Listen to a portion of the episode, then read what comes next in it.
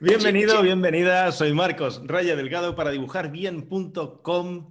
Eh, pues una de tus webs de dibujo favorita junto a la de Paper Monsters, eh, que están aquí, está aquí representada por eh, Ricardo Arganza y Jaco del Bueno. Este es el segundo videocast que hacemos al menos, bueno, para, al menos para el canal de, Dibujar Bien, tenemos, estamos haciendo más vídeos y más cosas colaborativas en el canal de YouTube de Paper Monsters también. Así que estate atento y atenta a, todas las cosas que hacemos, que son muchas. Y hoy vamos a hablar de dinerete. Dinerete, dinerete. dinerete. Lo que estabais esperando todos. Chiqui. Quita. Voy a hacer así, a ver. Me, voy a comprar una máquina de esas que disparan billetes de un dólar. ¿Hay, eso? Sí, tío. Para los videoclips de raperos. Eso es la hostia. Tengo un amigo que lo ha usado para un videoclip. Eso es el mejor invento que he visto. Claro, hombre, una buena tontería. Bueno, pues al final eh, lo que pasa es que nos gusta dibujar, nos gusta el arte, pero hay que vivir. Mm. ¿No? Eso dicen. Entonces, hay que pagar facturas. Sí, sí. Entonces, eh, claro, uno de los grandes problemas que creo que los artistas, o al menos yo como artista me, me he visto es, vale, sí, sé dibujar, tengo una habilidad, la he desarrollado, más allá de eso, eh, tengo mis inquietudes y demás, y, me gusta vivir más o menos bien. No solo dibujar bien, sino vivir bien. Y, a veces uno se tiene que poner los pantalones de, negociante o de empresario o de un poco comercial de sí mismo para poder vender esto que nos gusta tanto hacer. Porque claro, si tú te pones a dibujar o a hacer el arte que te gusta hacer en tu casa y no se lo enseñas a nadie, no lo pones a vender, claro, eh, tu madre, tu padre, tus amigos, tus seres queridos quizá puedan apreciarlo, pero eh, si no se vende no hay dinerito. Si no hay dinerito, te, estás caput en esta sociedad. Sí, sí. Además, hay, un número de, cuadros o obras que puedes vender a tus familiares. Lo digo por si alguien piensa vivir eternamente de vender cuadros a las tías y abuelas. Eh, doy fe que no se puede. Es, un número limitado, ¿no? Es, bastante. Va, según los metros cuadrados que tenga ese familiar en casa de pared. Por mucho que te quieran, no hay. Ya. Hombre, ah, una de las primeras cosas que, supongo que todos pensamos, y es como en la manera en la que nos educan, un poco enlazando con el videocast anterior acerca de la educación, mm. es el ser contratado por una empresa o por una editorial, ¿no? Esa es como la, primera solución que podría, podríamos tener. Podríamos hacer un poco como en el, caso anterior, ver pros y contras de cada una de estas opciones. ¿Vosotros cómo lo habéis vivido? Ah, el ser contratado por una empresa eh, fija. Em, yo en mi caso eh, tiene muchos pros y tiene muchas contras, o, pocas contras, pero muy fuertes para mí. A nivel de pros, eh, creo que el entrar a formar parte de una empresa, mm, según qué empresa sea, pero por lo general prácticamente cualquier empresa, eh, lo primero que te va a dar es eh, esa estabilidad, que eso es lo que prácticamente cualquier persona quiere en su vida, tener una estabilidad económica y saber que va a llegar a fin de mes y comer todos los días. Pero ya quitando, quitando eso, a mí me resultó muy interesante el empezar a trabajar para empresas por dos motivos principales. El primero, conocer eh, el modus operandi de dentro de una empresa y, cómo es lo que mm, sería el mercado laboral real para un artista, que desde fuera, eh, yo por lo menos antes de entrar era como, bueno, pues me imagino que puede ser así o que puede ser así, pero en el momento de, ya estar dentro dices, ah, pues no es tan eh, loco y tan complicado como me pudiera imaginar, pero evidentemente tampoco es fácil. O sea, requiere de, un compromiso, de unos plazos de entrega muy ajustaditos por lo general y de una serie de cositas que son, bueno, que hay, que vivirlas, ¿no? Y ese era uno. Eh, y el otro era, eh, no me acuerdo. ¿Cuál era el otro? Hay cinco derechos fundamentales para los seres humanos. Eran dos. no me acuerdo. Sí, el primero era formar parte. Ah, y el segundo es, ya me acuerdo, eh, pasar a, dejar de, vivir tú en tu cueva solo y eh, poder interactuar con otros seres humanos y que tu trabajo empiece a, tener esa conexión con, con algo más que tú, ¿no? Eh, desde mi, o sea, en mi perspectiva, yo cuando empecé a currar, por ejemplo, con lo de HBO, fue eh, que yo iba al departamento de arte y entonces compartía tiempo con esa gente, que además son creativos porque era un departamento de arte, pasaba tiempo con ellos, aprendía de ellos, eh, iba a comer con ellos y podía hablar de la vida también con ellos. Y era como el año previo a eso que había estado en mi casa encerrado con mis proyectos y mis movidas, dibujando, grabando y tal. Y, y no tenía contacto humano con, otros seres. Yo creo que al final, claro, yo al final creo que el pro más grande que tiene el trabajar en una compañía o, para una empresa, sobre todo, eh, claro, si, si, es un grupo de, de, artistas, es lo social, ¿no? Lo social como mamíferos que somos es muy importante en nuestra vida y claro, eh, tiene mucho peso puedes aprender si hay otros profesionales que son buenos o buenas en, pues puedes aprender de ellos, ya puedes sacar amigos o otro tipo de relaciones, o sea, enemigos, por ejemplo, también.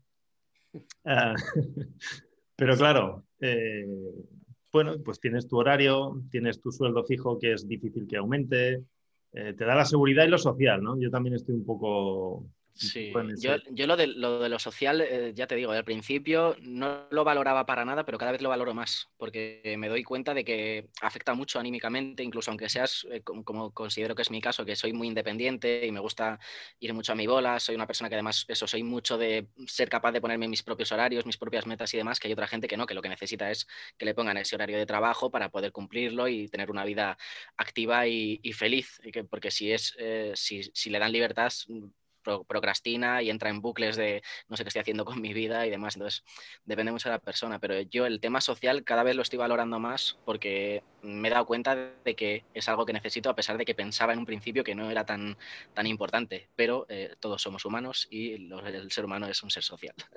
Sí, totalmente, totalmente. Es que a veces yo creo que se nos, se nos olvida la parte animal que, que, tenemos, ¿no? Y, y, todos los mamíferos prácticamente necesitan, ¿no? Ese contacto eh, de, otra persona. El... Y es eso, incluso creo que es uno de los grandes hándicaps del trabajar solo, es la soledad. O sea, parece una tontería, pero incluso es eso, aun teniendo un ánimo muy potente o, una actitud, llega un momento en el que como no vayas con ojo, a, mí al menos personalmente también llega a medrar, ¿no? Llega a hacer un poco de mella y, mm. bueno, pues ya no es tomarte el cafetito con un colega, cuatro risas, cuatro chistes. Y, bueno. Es que eso se echa de menos. Sí, sí, joder. Pues eh, mira, yo tengo como siempre, parece el punto de vista contrario. Yo como siempre he sido freelance, nunca yo no he trabajado nunca contratado por nadie. Eh, sí he trabajado con empresas grandes y con equipos, pero ha sido más eh, en, momentos puntuales en los que había un tipo de trabajo X que no sabía hacer nadie del equipo y te contratan unos días o que les quitas un marrón de encima o que tienen de repente pues, una fecha de entrega que no pueden cumplir y buscan a gente de apoyo y demás. Entonces, em, yo sí entiendo lo que es eso, el, tema social, que puede ser muy importante según para qué gente. Yo como soy muy de ir al gimnasio, de salir con colegas, de hacer muchas actividades, no lo echo tanto de menos. De hecho, mi momento de trabajo es como mi momento de tranquilidad y soledad. Pero sí es verdad que puede pesar bastante en ocasiones. Como ahora con la pandemia, pues mucha gente que está teletrabajando, que al principio le parecía muy guay, de poder trabajar en pijama, a las dos semanas estaban que se querían tirar por la ventana. ¿no? Eh, yo tiro más por el tema de la seguridad. Eh, para cualquier eh, freelance, para cualquier autónomo, ya sea un fontanero, un panadero o quien sea, pues el tema de la seguridad, la verdad que es algo muy a tener en cuenta. El tema de cobrar puntualmente casi siempre, en todos los casos, eh, porque tienes un jefe que está poniendo una nómina, pues eso mola. Lo que pasa que yo hace mucho que en el dibujo no veo nada parecido, sinceramente. O sea, a menos que te contraten como profesor en una academia, se me ocurren pocos trabajos más en los que por dibujar te vayan a contratar. Quizá en alguna empresa de publicidad eh, muy grande, si, si eres versátil y sabes hacer cosas diferentes, pero claro, son cosas que cuando eres freelance em, tienes que dar por hecho que no vas a tener. Por otro lado, eh, si eres freelance, tienes muchas ventajas. A mí es que me mola mucho el tema independiente y el decir, lo, yo voy a ganar, a ver, teniendo en cuenta que hay suerte, ¿no? Y que hay circunstancias, voy a ganar lo que me ocurre. Y eso a mí siempre me ha gustado mucho porque yo soy muy guerrero. Bueno, la meritocracia, ¿no? Hay un poco ahí de yo me gano esto y me lo, Sí, y además es que yo he visto que, bueno, la gente se queja mucho en general de eso, ¿no? De la inseguridad, de... De hecho, la gente cuando habla contigo, la familia, te dicen, es que no vas a tener un sueldo, es que no vas a tener tal. Ya, es que eso es lo bueno. O sea, quiero decir, a mí no me van a pagar 1.200 euros al mes, haga lo que haga y tenga el talento que tenga.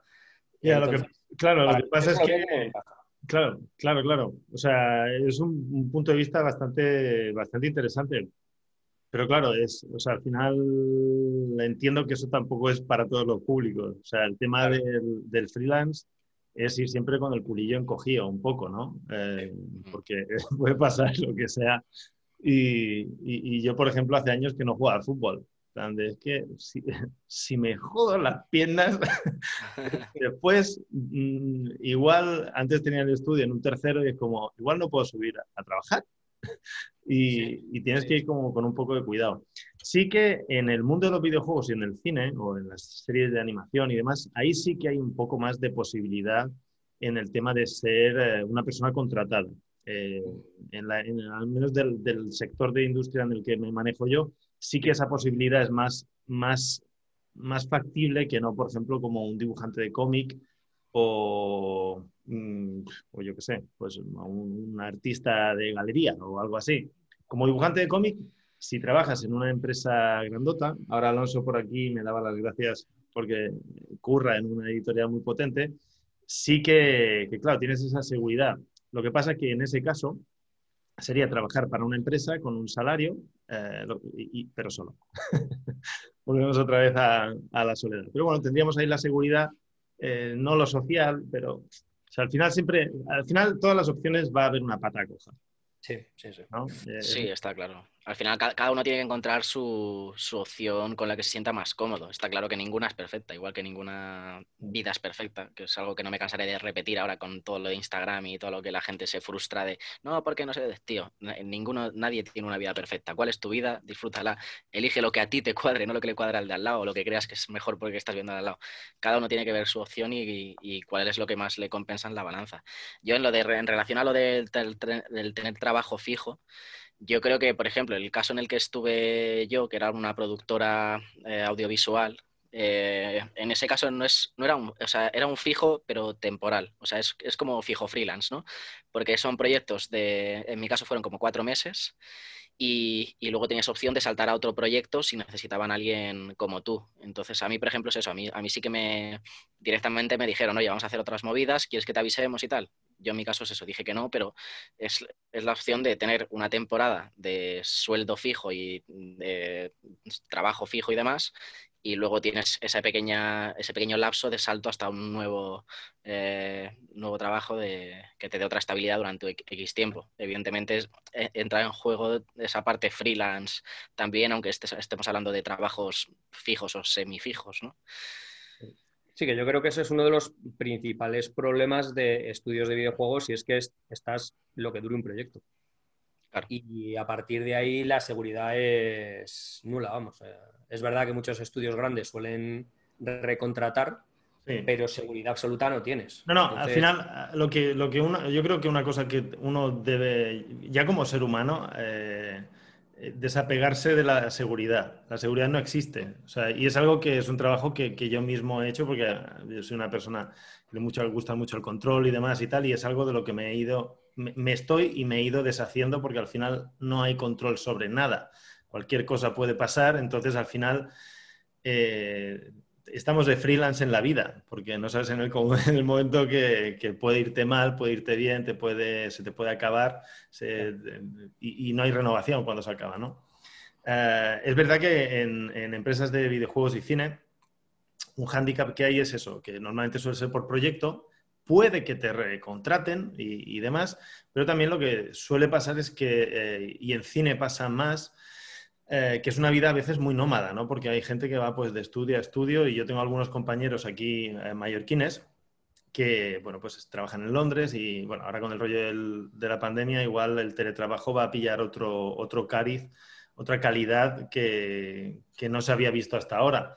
Pero bueno, era gente que tenía la familia aquí, sus hijos y demás, y tenían que irse a trabajar y venir los fines de semana o cada 15 días, y, eso también es un poco un rollo. O sea, al final volvemos a, lo mismo, a lo que comentaba Jaco, ¿no? Ninguna vida es perfecta, pese a que las Instagramers me demuestren lo contrario. De todas formas, yo creo que es una, una, cuestión también un poco cultural, y lo digo porque, a ver, hay ciertos trabajos en los que estás prácticamente abocado a ser freelance, pero hay eh, otros que no lo eran y que ahora la gente está empezando a acostumbrarse a que hay mucha más movilidad. Yo recuerdo hace unos 10 años aproximadamente, no, bastante más, que estaba hablando con un eh, tío que vivía en Suecia y se había ido a Alemania y estaba en ese momento en Holanda y hablando y le digo, joder, ¿cómo llevas, tío, esos cambios? Dice, no, es que en Europa no es nada eh, raro que te digan, oye, que dentro de una semana te vais a ir a trabajar, a lo mejor no a otro país, pero sí a la punta, a la otra punta del país, del mismo país en el que resides. Y la gente no lo ve como algo de, wow, me suicido, no, no quiero es algo como relativamente normal, la gente lo acepta bien y te dan, a ver, estamos hablando de Europa en el que te dan ciertas compensaciones por si tu pareja no quiere cambiar, pues te, bueno, te, lo compensan, digamos, ¿no? Para que te, la cosa vaya bien. Pero es verdad que, por ejemplo, en Estados Unidos era muy típico lo de, no, es que me tengo que ir a este estado a trabajar. Y la empresa no pregunta, simplemente te lo comunican y tú lo haces, ¿no? Mm. Y eso es algo cultural que en España no estábamos acostumbrados eso de que te digan que te vas a trabajar a 100 kilómetros, pues la gente lo ve mal, pero es que cada vez se va a dar más y va a ser inevitable, es eso o nada.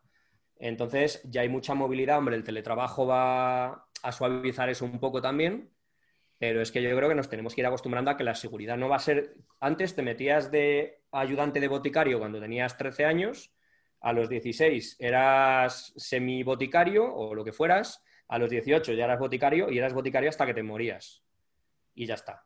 Y esa era la vida, ¿no?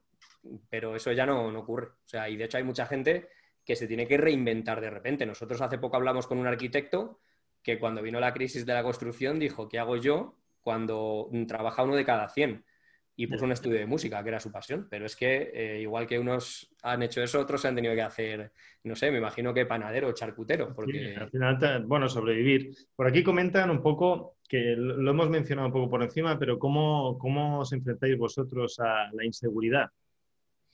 A mí también me viene bien escuchar otra opinión, ¿eh? porque yo, yo, sé cómo lo hago y a veces es catastróficamente. Mm, pues yo no sé, Jaco, que a lo mejor tú has tenido algún trabajo más con contrato. Eh, eh, yo con contrato, con contrato ese y poco más. El resto han sido bastante freelance de boquilla casi y muy underground todo. Eh, yo, inseguridad, la verdad es que no, he tenido nunca una inseguridad voraz en la vida porque de hecho eh, la casa en la que estoy ahora mismo es la casa de mi madre. Yo me fui, me independicé eh, durante una temporada, pero luego he vuelto aquí porque bueno, pues el contrato que tenía de la casa y no sé qué, unas movidas, total, que me volví. Y durante esa época sí que necesitaba que funcionasen las cosas. Y, y hostia, qué presión, tío. pero yo creo que la movida es que siempre hay un, un suelo debajo de, lo que tú crees que es el suelo. Es decir, yo, he currado de camarero en su día durante muy poco tiempo, la verdad, porque acabé hasta los huevos y dije, prefiero irme a, casa de mis, de mis padres que, que estar sufriendo esto, ya, ya veré cómo buscarme otra movida. Pero yo creo que es la inseguridad, tío. Es que, ¿qué es lo peor que te puede pasar? Que te quedes en la calle macho, pues te acogen en, una iglesia, ya encontrarás alguna forma de salir. Es que, es que lo peor que te puede pasar es ¿qué es, tío? Es que, no, es que la gente dice, no, porque me quedo sin trabajo y me, muero. No, te mueres, ¿qué haces? A ver, si tienes que pagar una hipoteca porque te has comprado una casa, pues sí, te quedas sin casa. Pero haberlo pensado antes, joder. no me jodas. no me ayuda, joder. claro, no, o sea, me refiero, tío, es que yo creo que hay, que saber de calibrar los pasos, porque ah, nadie nace sabiendo calibrar, pero cuando poco a poco te vas pegando leches en la vida, dices, vale, pues a lo mejor estoy en un punto en el que comprarme una casa y, un coche, pues ahora mismo con la seguridad que tengo no es la mejor idea. Pues voy a ver qué puedo hacer para conseguir un poco más, acercarme a esa seguridad para poder dar ese paso, pero tirarse al vacío, que es lo que hace la mayoría de la gente, es que es de locos. Es igual que con lo del Bitcoin. No, porque el Bitcoin está subiendo de precio y la gente se está forrando. Pues hipoteco mi casa y meto toda la pasta en una cosa que no sé ni lo que es. Pues claro, así nos pasa. Bueno, ahora el Bitcoin está como a 13.000 euros. Está creciendo, yo voy a invertir. Yo, aquí igual me extiendo un poco, ¿eh? así que si me paso mucho me cortáis, pero yo, que, como digo, yo siempre he sido muy guerrero y yo he ido de cabeza a las cosas, yo no me lo pienso, creo que la gente, la inseguridad es un sentimiento previo, o sea, no, no se sienten inseguros cuando ya están metidos en la movida, se sienten inseguros cuando piensan que puede pasar antes de que les pase. Eh, entonces, eh, yo creo que hay más bloqueos por inseguridad que problemas después provocados por esa inseguridad. Y me explico, eh, la gente cuando de repente da el paso de decir, bueno, he estado, hace poco hablaba con un compañero, de reponedor en un supermercado un montón de tiempo y ha llegado el momento de estar unos meses ganando menos mientras gano clientes y carezco de ese sueldo y resulta que el día que eh, deja de trabajar tiene una cantidad de tiempo para buscar clientes que el resultado es mucho más rápido de lo que pensaba antes. Y claro, eh, al final dicen, pues, ¿y por qué no lo he hecho antes? Y ya está, ¿no? Es, eh, Y creo que, eso, que eso le pasa a mucha gente, que están viendo, bueno, tengo dos trabajos, a ver cómo de repente dejo uno para saltar al otro, y es más miedo, es más el miedo escénico antes de salir a escena que cuando está realmente en escena. Entonces, creo que eso le pasa a muchísima gente, que además el límite eres tú mismo, y sobre todo ahora, porque antes yo ya he hablado, creo que en el podcast además anterior lo conté, antes ibas con tu carpeta, había X editoriales y si esos no te daban trabajo, no había trabajo y punto. Y ya está. Pero es que ahora te puedes buscar tus propias formas de ganar dinero. Yo estoy seguro que mañana me veo apurado de decir, no tengo para comer y me voy a la calle, me compro una caja de tizas y, y me pongo a hacer dibujos en la calle o yo qué sé, o hago retratos a la gente que pase por la Plaza Mayor. Bueno, mira. morirme de hambre no me voy a morir. Ya tenemos dos opciones. Eh, una, ser contratado, ya lo hemos hablado, pros y contras. Otra es eh, artista callejero. Mm. Que parece artista callejero. Conozco artistas eh, callejeros por decir que están en la calle, no porque sean callejeros, como perro callejero, ¿sabes? y hay artistas de urbanos queda más guay, eh, que se sacan una pasta. O sea, al final, si eres bueno, eh, a la gente que le hagas un retratillo le puede llegar a molar. Aquí yo vivo en una zona turística y, hay gente que se levanta auténticas, auténticas barbaridades en temporada eh, haciendo retratos o haciendo arte, urban street art, ¿sabes? Arte callejero. Entonces, al final sí que es verdad que eh, la proactividad, yo te veo, Ricardo, como muy echado para adelante.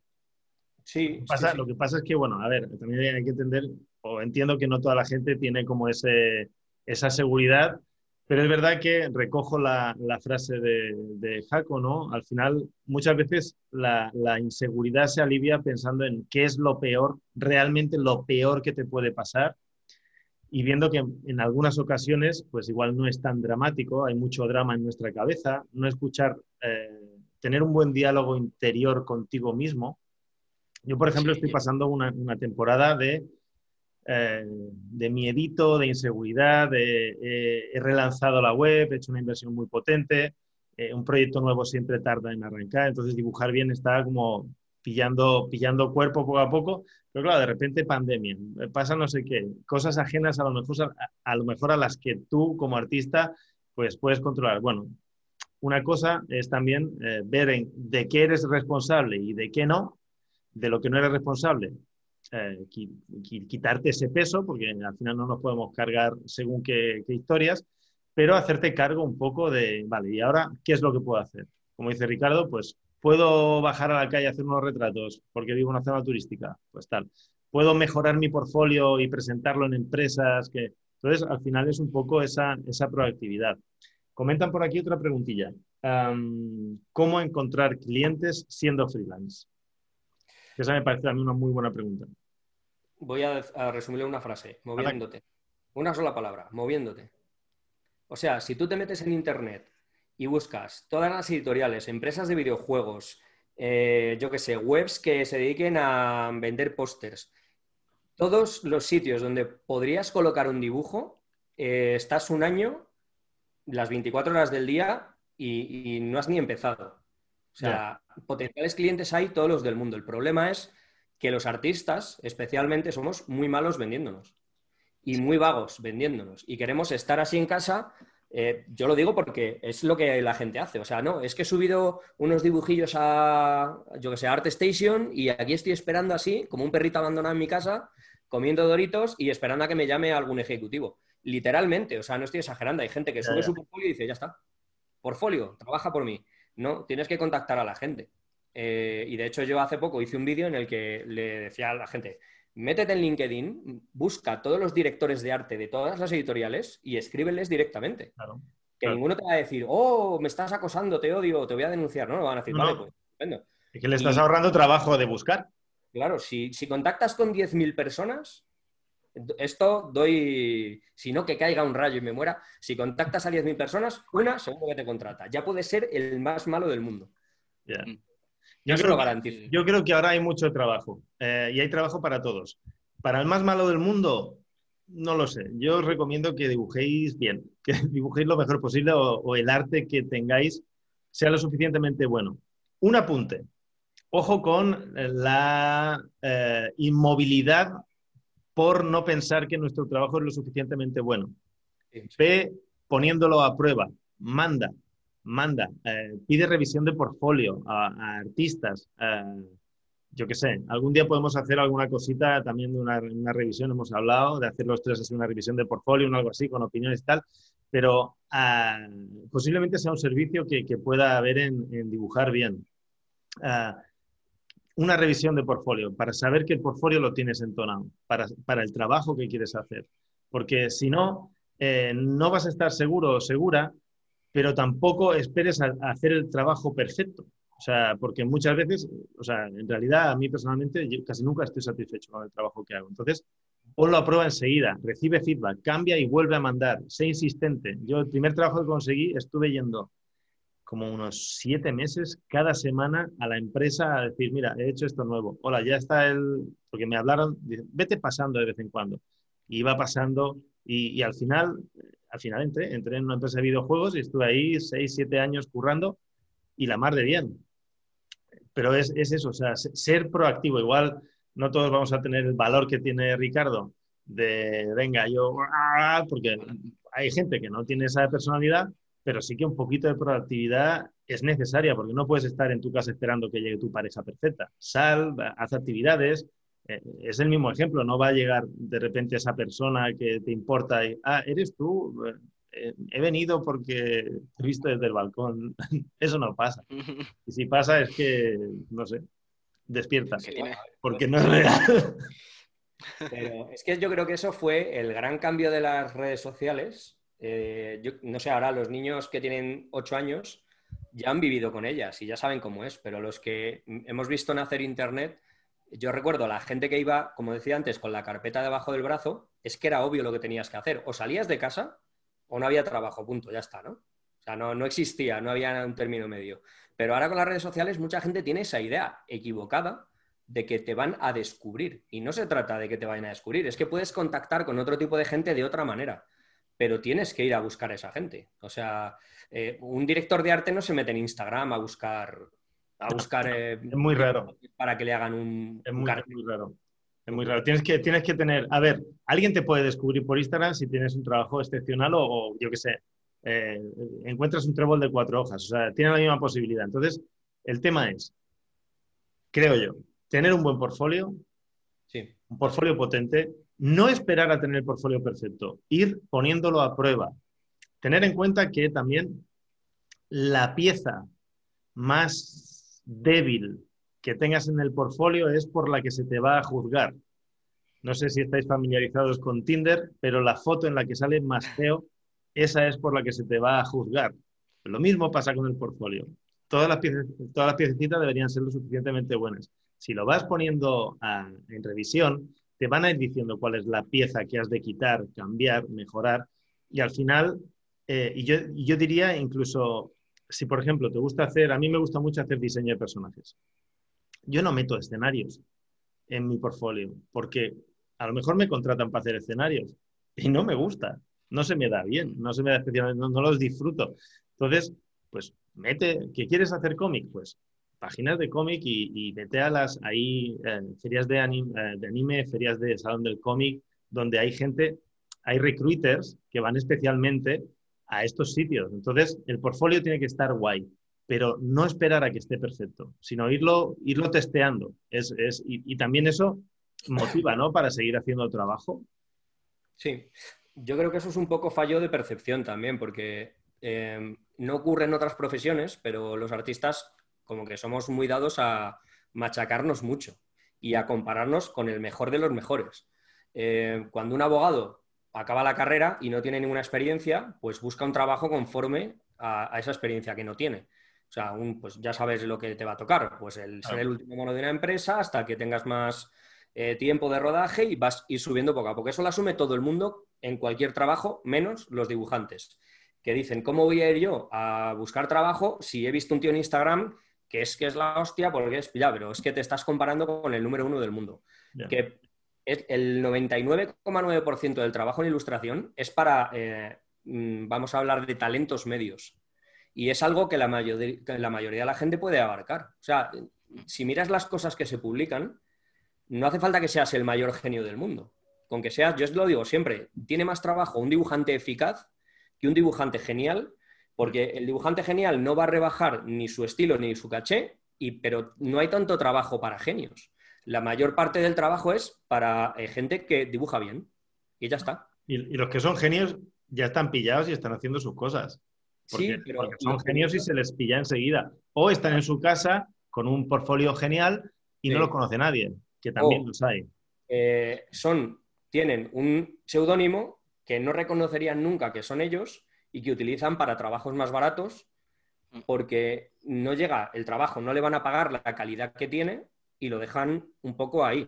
Yo, yo que no soy un genio, que conste, pero yo he, tenido muchas veces trabajos que he firmado con otro nombre porque iba a cobrar tan poco que, no podía dedicarlos mucho tiempo y no me iban a salir bien. Yo quería que se me asociara con eso. O sea, hay mucho trabajo para gente que es simplemente eh, eficaz dibujando. El problema es que, claro, si te comparas con el número uno, eh, pues, eh, pues siempre sales perdiendo, lógicamente. Pero, y creo que a mucha gente se paraliza tiene eso, el miedo ese a decir, es que yo no soy como no sé quién. Ya, nadie, pero... Es que yo creo que el miedo, eh, eh, que viene a ser otra... Yo, por ejemplo, con el miedo tenía un conflicto bastante potente, porque yo no quería tener miedo, yo quería ser, yo quiero ser súper valiente. Pero me ha tocado eh, entender a, la, base de, de, palos, que al final aprendemos, al menos yo aprendo así, que al final el miedo es, es, es, algo humano, es algo que nos viene de nuestro instinto animal, no se nos va a ir jamás porque es el miedo es imprescindible para la supervivencia. Lo que pasa es que tampoco hay que alimentarlo de más, ¿no? Eh, y al final hacer las cosas con miedo. El ir a esa entrevista con ese recruiter, con tu vergüenza, con tus complejos de portfolio, con tu síndrome del impostor metido en el cuerpo y, ir con miedo, pero ir. Y ya esa persona te dirá, casi, yo he tenido mogollón de, entrevistas de trabajo de, de revisión de portfolio y generalmente prácticamente nadie ha sido desagradable. Igual me han dicho cosas que yo no quería escuchar, que eso es otra historia. Pero ahí también la humildad de, bueno, una, la humildad de entender que, que, te lo dicen para mejorar y otra que es la opinión de otra persona que puede estar equivocada o puede estar en lo cierto. Tampoco vale el decir, nada, es que ha dicho que mi trabajo es malo, está equivocado. Bueno, echarle una, por si acaso, una segunda opinión, pero, pero hacerlo con miedo, ¿no? Eh, pero hacerlo, hacerlo, hay que, hay que atreverse. Sí. Yo creo que el, consejo más valioso que se le puede dar a una persona en la vida es date todas las hostias que puedas. O sea, aprender se aprende a base de hostias. Y perdonadme la palabra, pero es así. O sea, el miedo no te permite equivocarte. Si no te equivocas, no puedes aprender. Todo lo que aprendes en tu vida es a base de, a base de hostias. Cuando haces algo mal y tu madre te da así en la mano y te dice, no hagas eso, a que no se te olvida, no te olvida. Pues cuando mandas un portfolio y te dicen, pues esto y esto está mal, dices, hostia, esto me ha dolido en el alma, me ha, herido mi ego, pero voy a aprender. Y cuantas más leches te das en la vida, yo, o sea, yo me, yo me estoy dando hostias todos los días continuamente, porque no paro. Y, no hay nada que me guste más que no parar y no parar de darme leches, porque es la manera en la que más rápido voy a aprender, más rápido voy a llegar a donde quiero y, es, yo creo que la forma más... Eh, más real y más fácil de aprender, sea, sea como sea, a nivel de portfolio o a nivel de cualquier otra cosa en la vida. O sea, no tengas miedo, aprende, aprende además que casi todos los miedos que tienes es por ego el miedo que tienes de que no te cojan es por ego, porque te van a herir y vas a decir, oh, porque no soy suficiente. los mayores miedos que tienes de dar un paso o lo que sea y quedarte en la calle y que te embarguen la casa es, es por, por, ego también, porque es qué van a pensar si me quedo en la calle, qué van a decir, porque pasar una noche en la calle en, un país donde no hace especialmente frío ni especialmente calor, pues por lo general es, te vas a, y bueno, si estás en la playa, pues te vas a la arena y yo no, habré dormido yo veces en la playa. pero, que espero que no haya sido por pobre, sino después de una fiesta. No, no, sí, historias de por ahí, no por pobre, no. pero que es eso, el problema es el ego y el problema es que también cuando acabas así, eh, que si, alguien llega a ese extremo, eh, ese ego también de que te destroza el ego y ya dices, vale, ya no valgo y entonces de ahí cuesta mucho salir. Eso es una cosa que hablan mucho, que ten cuidado de no caer lo más profundo que puedes porque luego te va a costar mucho salir. Ten cuidado de dar ese, salto, de no, intentar dar un salto muy grande, porque si esperas a lo mejor dos meses, puedes abarcar ese salto. Pero si lo das dos meses antes de tiempo, vas a caer tan bajo que hasta que te recuperes para volver a llegar ahí, te va a costar mucho más tiempo. Entonces, ahí es, es, lo que quería decir un poco también con ese calibrado de no voy a hipotecar mi casa para apostar ahora por algo que no estoy para nada seguro. Siempre hay inseguridad, pero tiene que ser una inseguridad más o menos eh, controlada. Pero eso. Hombre, yo, yo el tema del ego es que es un temazo. ¿eh?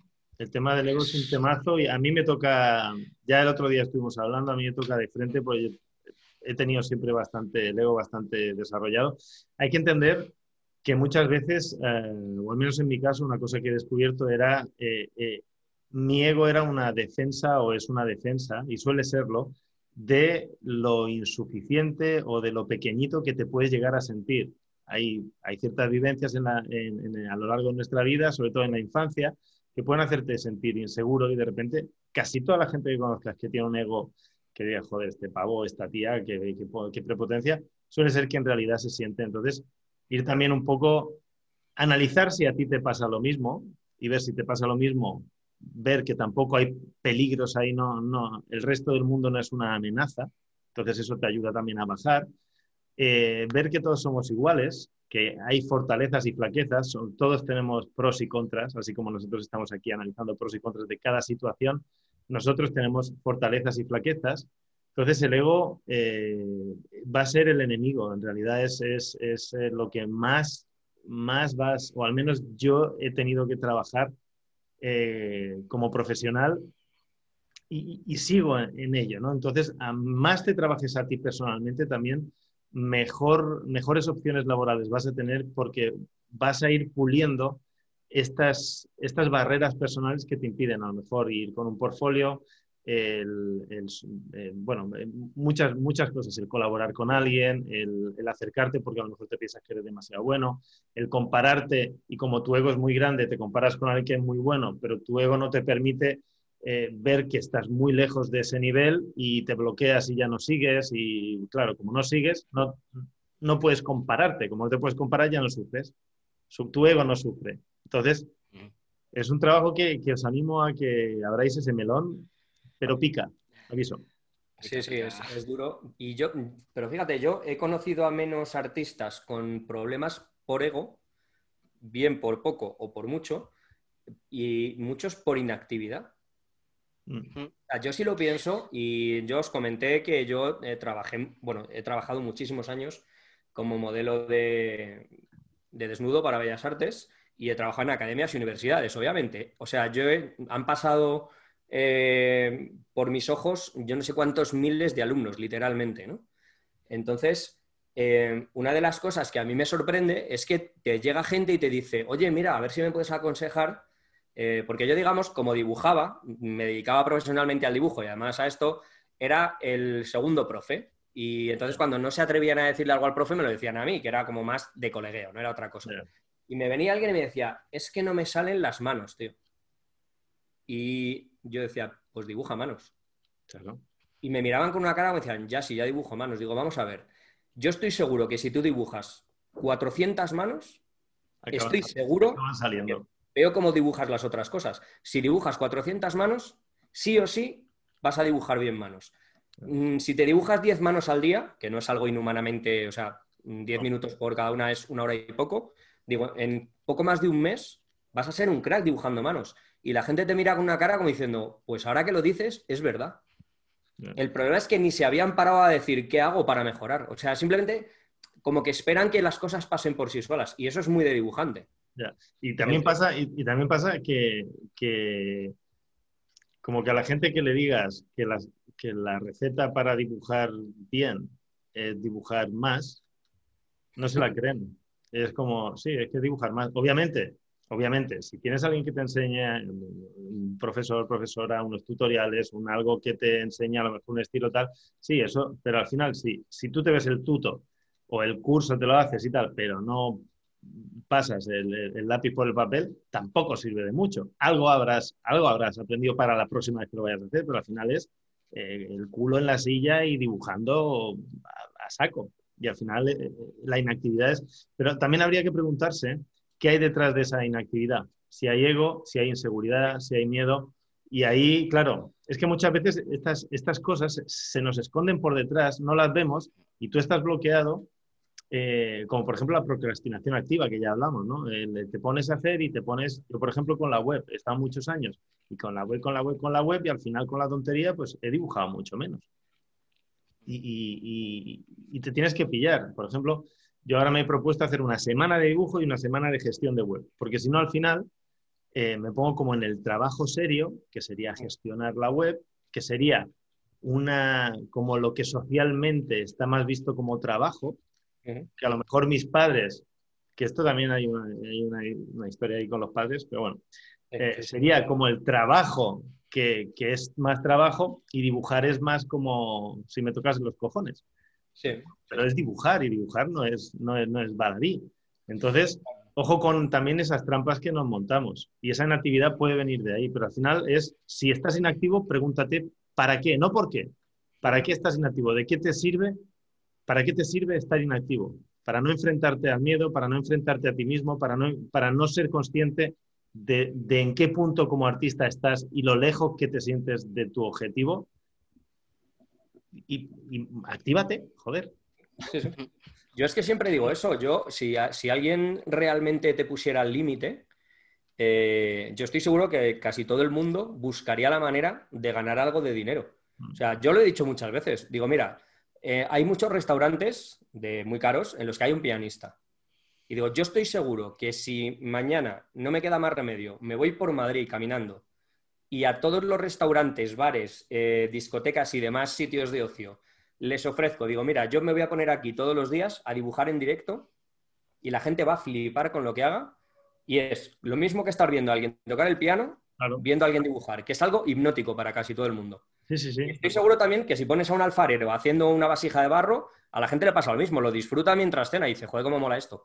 Estoy seguro que si que en dos días en algún sitio me han dicho, venga, vamos a probar, toma 50, 100 euros cada noche. Estoy segurísimo. Sí, sí.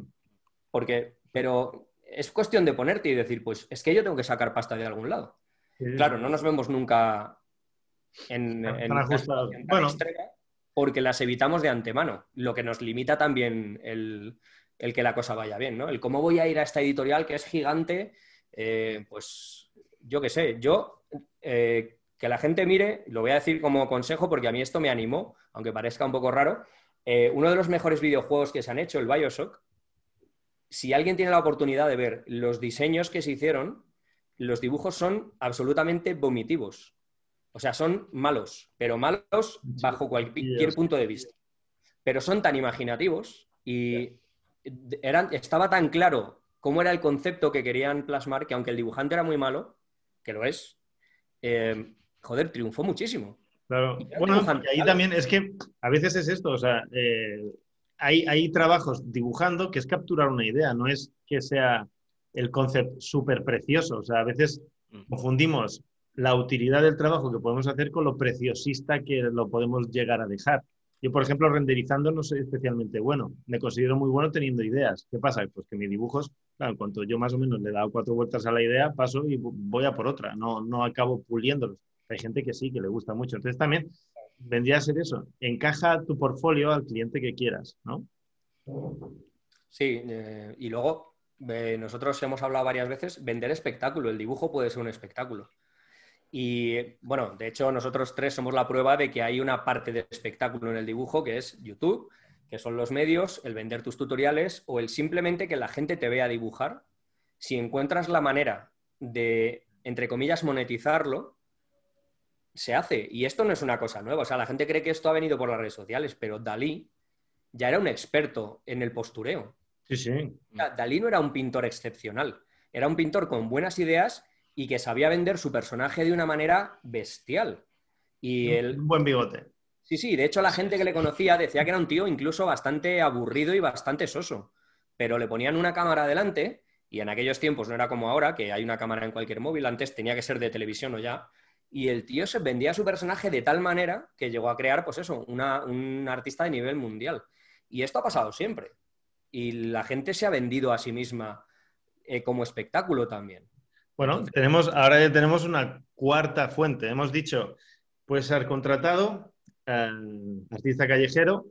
De pasada, el buscar a lo mejor algún sitio donde tú puedas dibujar, o sea, generar un, contenido de interés y capturar eh, la monetización de él mismo, por ejemplo, en un bar que te ven dibujar, algún show, algún teatro. Eh, y esta última, ay, ¿cuál era? ah, sí, eh, ser un artistuber.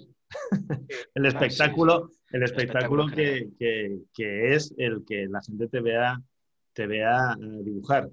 A nivel personal, mm, no, monetiza mucho, eh, al menos el canal de dibujar bien no, renta, no. es rentable económicamente, sería, estaría muy, muy en la bancarrota, porque no sé si en mi caso llega alguna vez a, yo qué sé, si llega a 70 euros al mes o algo así, en el mejor de los casos. Eh, y eso no es dinero. Sí que es verdad que te da una visibilidad para después tú poder ofrecer tus servicios. Entonces, ahí hay que ver un poco para, para qué estás haciendo ese, ese trabajo, ¿no? Sí, hay que saber enfocarlo bien, en realidad, ¿no? Porque yo creo, yo no he conocido, sí, hay un eh, artistuber que es Harold Artist, tiene, saca vídeo y son millones de visualizaciones literalmente en poquísimos días. Y me imagino que ya tiene un nivel eh, en habla inglesa, pues hay gente como Proco y toda esta peña que tiene tantas visualizaciones que viven de eso, pero en realidad yo, que ni de coña podría vivir, o sea, a mí me da apenas para pagar los autónomos y fuera. Pero es verdad que sin YouTube, yo, eh, si Jaco y yo no fuéramos youtubers, probablemente Paper Monsters no estaría en el punto en el que está con solo un año de, camino. Recorrido, claro, claro, claro. Es, publicidad gratis, ¿no? Yo recuerdo, eh, Jaco eh, se acordará también que una vez estábamos dando una conferencia sobre redes sociales y un chaval así joven, pues muy entusiasta, ¿no? Y muy revolucionario, como son todos los jóvenes, nos dijo, claro, pero es que YouTube se aprovecha de que tú haces contenido para ganar dinero contigo. Y yo le dije, vale, pero tú míralo desde el punto de vista en el que YouTube te da una plataforma gratuita en la que puedes llegar a todo el mundo, ganar dinero y tener una visibilidad que de otra forma, ¿cómo harías tú un YouTube para llegar a toda esa gente? Y claro, el chaval decía, no, es que he visto así. Sí, claro, es que he visto así. Es el. lo importante es la visibilidad, ¿no? Eh, claro. Entonces, eso hay que, aunque no sea rentable directamente, Hmm. Claro, sí, sí, al final es un escaparate. El escaparate a la tienda normalmente no le da beneficio, le da beneficio que el cliente entre y compre. Eh, al final YouTube es un escaparate. El tema es, eh, busca a ver qué, podrías tú ofrecer que no esté hmm. ya siendo ofrecido o de qué otra manera lo puedes hacer y prueba. Es complicado, ¿eh? al final después tienes que montar un sistema para, para, para capturar ese, ese beneficio. Yo, por ejemplo, la web de Dibujar Bien antes tenía creo que un par de tutoriales y, y, nunca me preocupé de eso porque intenté apostar a generar un público muy masivo. ¿Qué me encontré? Que no fue posible. Entonces, ahora sí que, que hace nada, que, que hará mañana, hace dos meses, sí que está la nueva dibujarbien.com y ahí sí que es un modelo de negocio que, va, pero, pero vosotros sabéis que cuesta muchísimo arrancarlo. Pero, pero YouTube es, es, bueno, ahora mismo estamos haciendo esto de, de una manera indirecta. Eh, al final se nos conoce, se nos conoce como personas, eh, como artistas, y, estamos hablando de papermonsters.es y de dibujarbién.com. Y ahí ya vosotros como clientes, alumnos o visitantes curiosos podéis ir y, trastear un poco en, en, cómo son estas plataformas. Esto es algo que también podéis hacer. Yo personalmente no lo recomiendo. A mí me ha llevado siete años, llevo casi ocho de trabajo, eh, intermitentemente, sí, es verdad, pero es mucho esfuerzo personalmente para, para el retorno que he tenido si lo, si lo miro económicamente. Si lo miro a nivel personal, estoy muy contento porque he podido ayudar a mucha gente y he tenido un feedback muy, muy positivo y eso es verdad que, bueno, pues eh, eh, hemos hecho, yo creo que los tres, algo bueno por, por el arte, por el mundo y por la comunidad de artistas, ¿no? Pero es, el, es un camino que no recomiendo, es muy duro. Es, muy complicado. O, no lo sé, y, si, y si se te ocurre cómo hacerlo, vienes y me ayudas. no, es, verdad que es un... Sí, Digo que es un camino muy, muy duro y yo de hecho tampoco se lo suelo recomendar a la gente porque creo que no es para todo el mundo. Creo que hay un porcentaje de personas muy pequeño que sería capaz de, primero, de meterse con un proyecto así o meterse con un, mismamente meterse con un canal de YouTube y segundo de ser capaz de llevarlo adelante hasta un punto en el que en el que pueda estar por ejemplo ahora dibujar bien o, Paper Monsters. Es, es, muy duro y va a depender infinitamente de la, de la, mentalidad y de la predisposición que tenga la persona y de los objetivos. Eh, yo sinceramente y sin ánimo de nada en concreto creo que el, eh, gente que sea capaz de meterse en un jaleo así y no morir en el intento es un porcentaje, un 1% de la población como mucho, pues hay que estar muy loco para meterse en un jaleo así. Y no hay que ser solo artista, hay que tener un gen muy de, emprendedor y de marketing y de, búsqueda continua de, de, todo, que yo es una, en parte es lo que estoy intentando transmitirle a la gente que me sigue. Y de hecho intento hablar bastante sobre pues eso, sobre qué hay que moverse y demás, y luego pues eh, pequeños tips de cómo moverse, cómo dirigirse a un público, cómo, cómo, venderse, qué es lo que puede buscar una marca y qué le puedes ofrecer tú para rellenar ese vacío que están buscando y demás.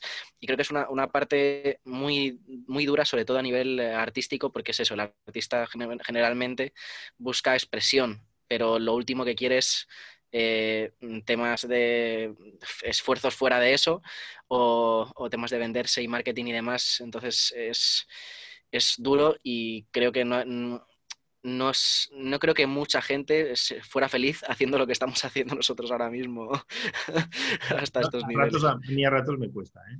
Sí, todos, a todos nos cuesta. Es complicado, es complicado porque es lo que comentas, es marketing, es arte, es privarte de hacer arte para meterle horas a marketing, para horas de aprender eh, habilidades que a priori a lo mejor no sabías que te iban a hacer falta o que te iban a interesar o que no te interesan, pero las tienes que aprender. Yo, de hecho, lo que recomiendo y estoy haciendo ahora, eh, de hecho, con una, con, una alumna que después se convierte en profesora mía, eh, que es, eh, tiene una página web que se llama writeit.es, un canal de YouTube también, que va sobre finanzas. Entonces, yo, yo estoy aprendiendo educación financiera a mis 40 años, porque al final, si quieres montar un negocio y quieres que el negocio crezca, las cuentas tienen que estar bien. Entonces, si tú quieres que tu negocio funcione, tu canal de YouTube, tu web y demás, eh, tienes que saber de marketing, porque al principio lo tienes que hacer tú. Y después igual puedes contratar a alguien, pero tienes que saber qué le vas a pedir, pues no puedes decir, claro. hazme marketing, que, me, gane dinero. Porque no funciona. Claro, y, además le dices, hazme marketing y te está haciendo marketing y como no tiene resultados instantáneos, dices, es que lo haces mal. No, no, a ver, es que esto funciona así, así. No, no, porque esto tendría que ser así. No hay que tener también una, por lo menos una base de conocimiento para saber qué le puedes pedir a la persona, en qué tiempos y, y, y cómo de, de caro es eso que estás pidiendo y si está acorde con lo que, con lo que te está pidiendo la otra persona, que por lo general eh, suele estar más acorde con lo que te pide la persona que has contratado que con lo que tú piensas que puede ser eh, hacer marketing o con finanzas o cualquier otra cosa. Es que es lo mismo que pasa con el dibujo muchas veces, que van a contratar a un dibujante y de no, es un rato, píntame. No, no, esto es esto, esto y esto. Y tengo que hacer esto, esto y esto y he pagado estos estudios aquí y aquí. He estado 16 años de mi vida dibujando, pues vale esto. Claro. Sí, además yo creo que, el, que esto, el rollo de la promoción es como muy antagónico ¿no? con los, con los eh, artistas, porque el, arte es, algo muy vocacional. O sea, hay gente que llega un poco de casualidad y de repente descubre que le gusta, pero la mayoría de la gente que yo no recuerdo a nadie que sea así, seguro que hay alguien, pero la mayoría de la gente que le gusta dibujar lo ha sabido siempre y siempre lo ha tenido dentro.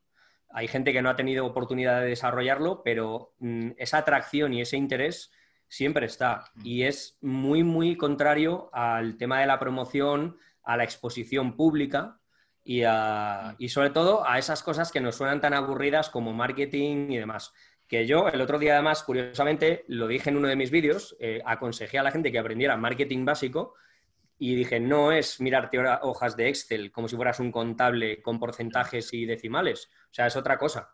Pero yo, yo es que tenía la idea esa, cuando me hablaban de marketing yo decía, wow, marketing, eso es, ¿sabes? Y no, es simplemente saber un poco salir al mundo, no hace falta que aprendas ahí en, yo qué sé, lo que es un embudo de ventas para hacer no sé qué, pero sí tener una cierta idea de cómo funciona el, que la gente llegue a conocerte, simplemente.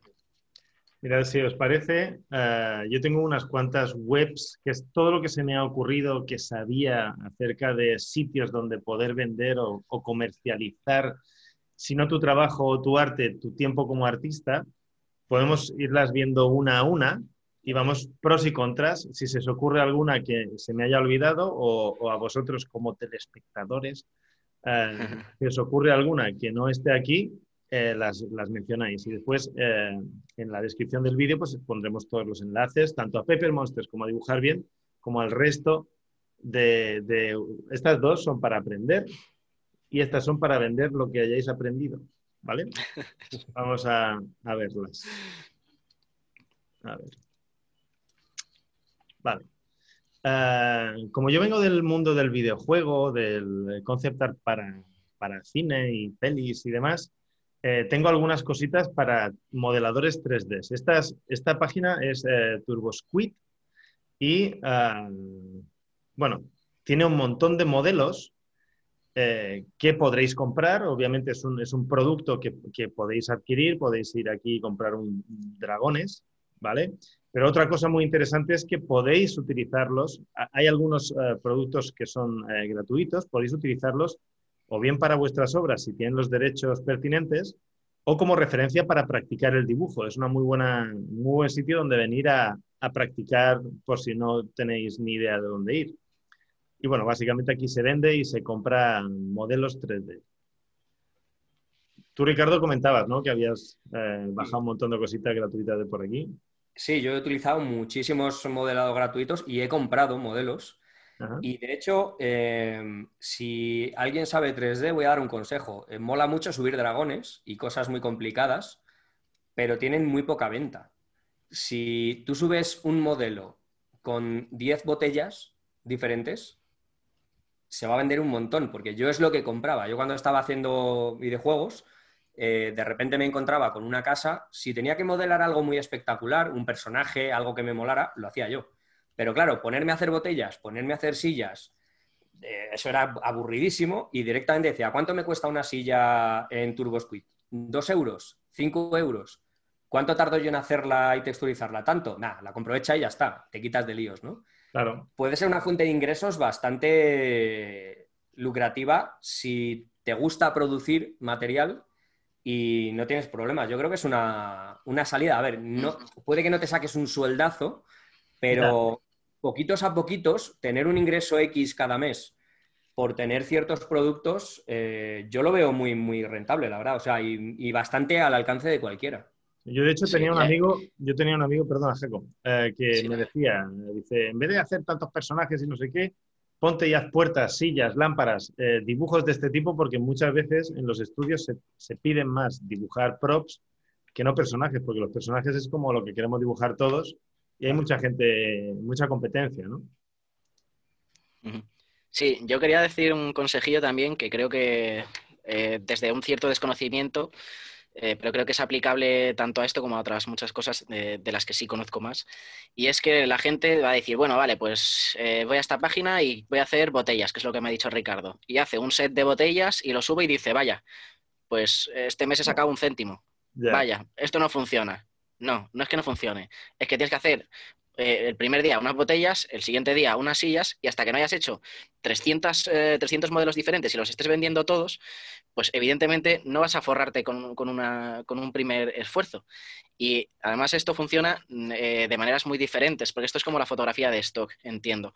Que en la fotografía de stock tú a lo mejor subes una fotografía y no la quiere ni Dios, y otra y no la quiere ni Dios, y de repente subes una foto, como me decía mi, mi amigo, mi editor de, de vídeos del canal, eh, subió un, un, clip, en este caso era de vídeo, un clip de un topo haciendo no sé qué, y de repente todo el mundo quiere un clip de un topo y entonces pasa de no vender nada a vender 50.000 en un mes.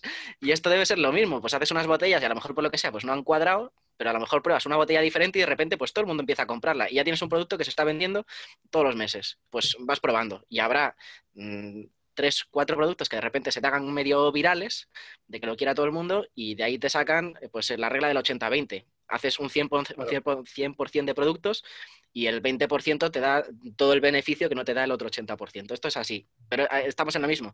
¿Qué hay que hacer? Darse la leche, hacer un producto y que no funcione, y comerte ahí la hostia y hacer otro y otro hasta que vas cuadrando, aprendiendo, ves lo que va funcionando y vas atinando. Es como con los vídeos de YouTube.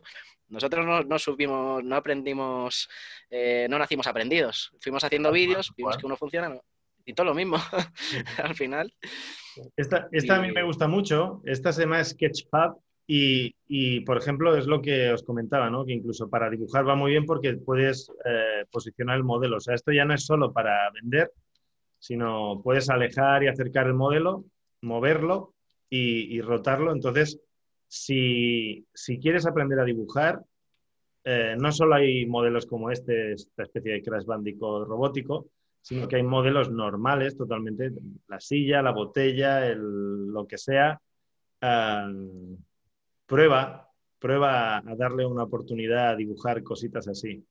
Y bueno, es otra opción, ¿no? ¿Vale? Para vender. Para vender eh, hay, una cosa que me gusta a mí eh, comentar de este tipo de tiendas online, porque son tiendas. Una de las cosas que yo, cuando estaba aprendiendo a modelar 3D, a texturizar y demás, me planteé, porque a mí me divierte mucho modelar, y dije, bueno, pues me puedo hacer X modelos, yo lo disfruto, voy probando cosas y las voy subiendo a tiendas para que se vendan. Hay que entender que es una tienda. O sea, esa mentalidad de voy a hacer un diseño para una camiseta, lo voy a subir a X web y si se vende, mm, hago más, no. Haz más y se empezarán a vender. O sea, tú no puedes abrir una tienda y decir voy a poner una tienda con una caja de quesitos en el escaparate y si vendo los quesitos, entonces traigo pan. Y si luego vendo el pan, entonces además voy a vender jamón. No. O sea, tienes que llenar la tienda para que la gente entre comprando cada uno lo que le interesa.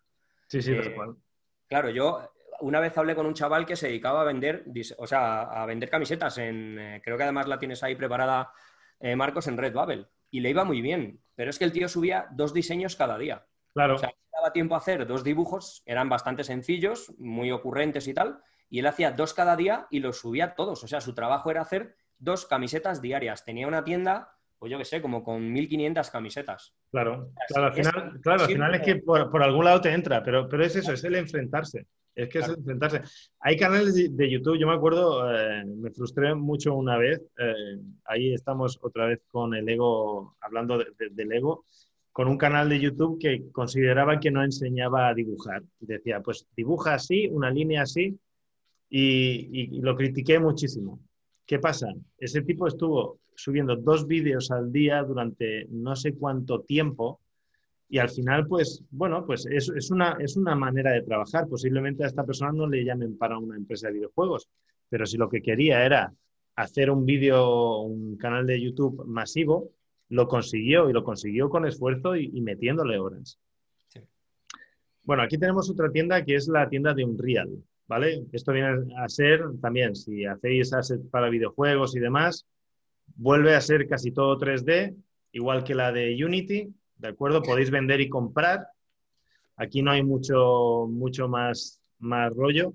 Es, todas son iguales. Para mí la más guay es Sketch, Sketchpad porque te permite ver los, los, los, los modelos, incluso insertarlos en tu web y demás para promocionar tu trabajo. Entonces, si lo subes a, Sketch, a Sketchfab, después vas a poderlo tener en tu portfolio, en tu web, si, tienes una web.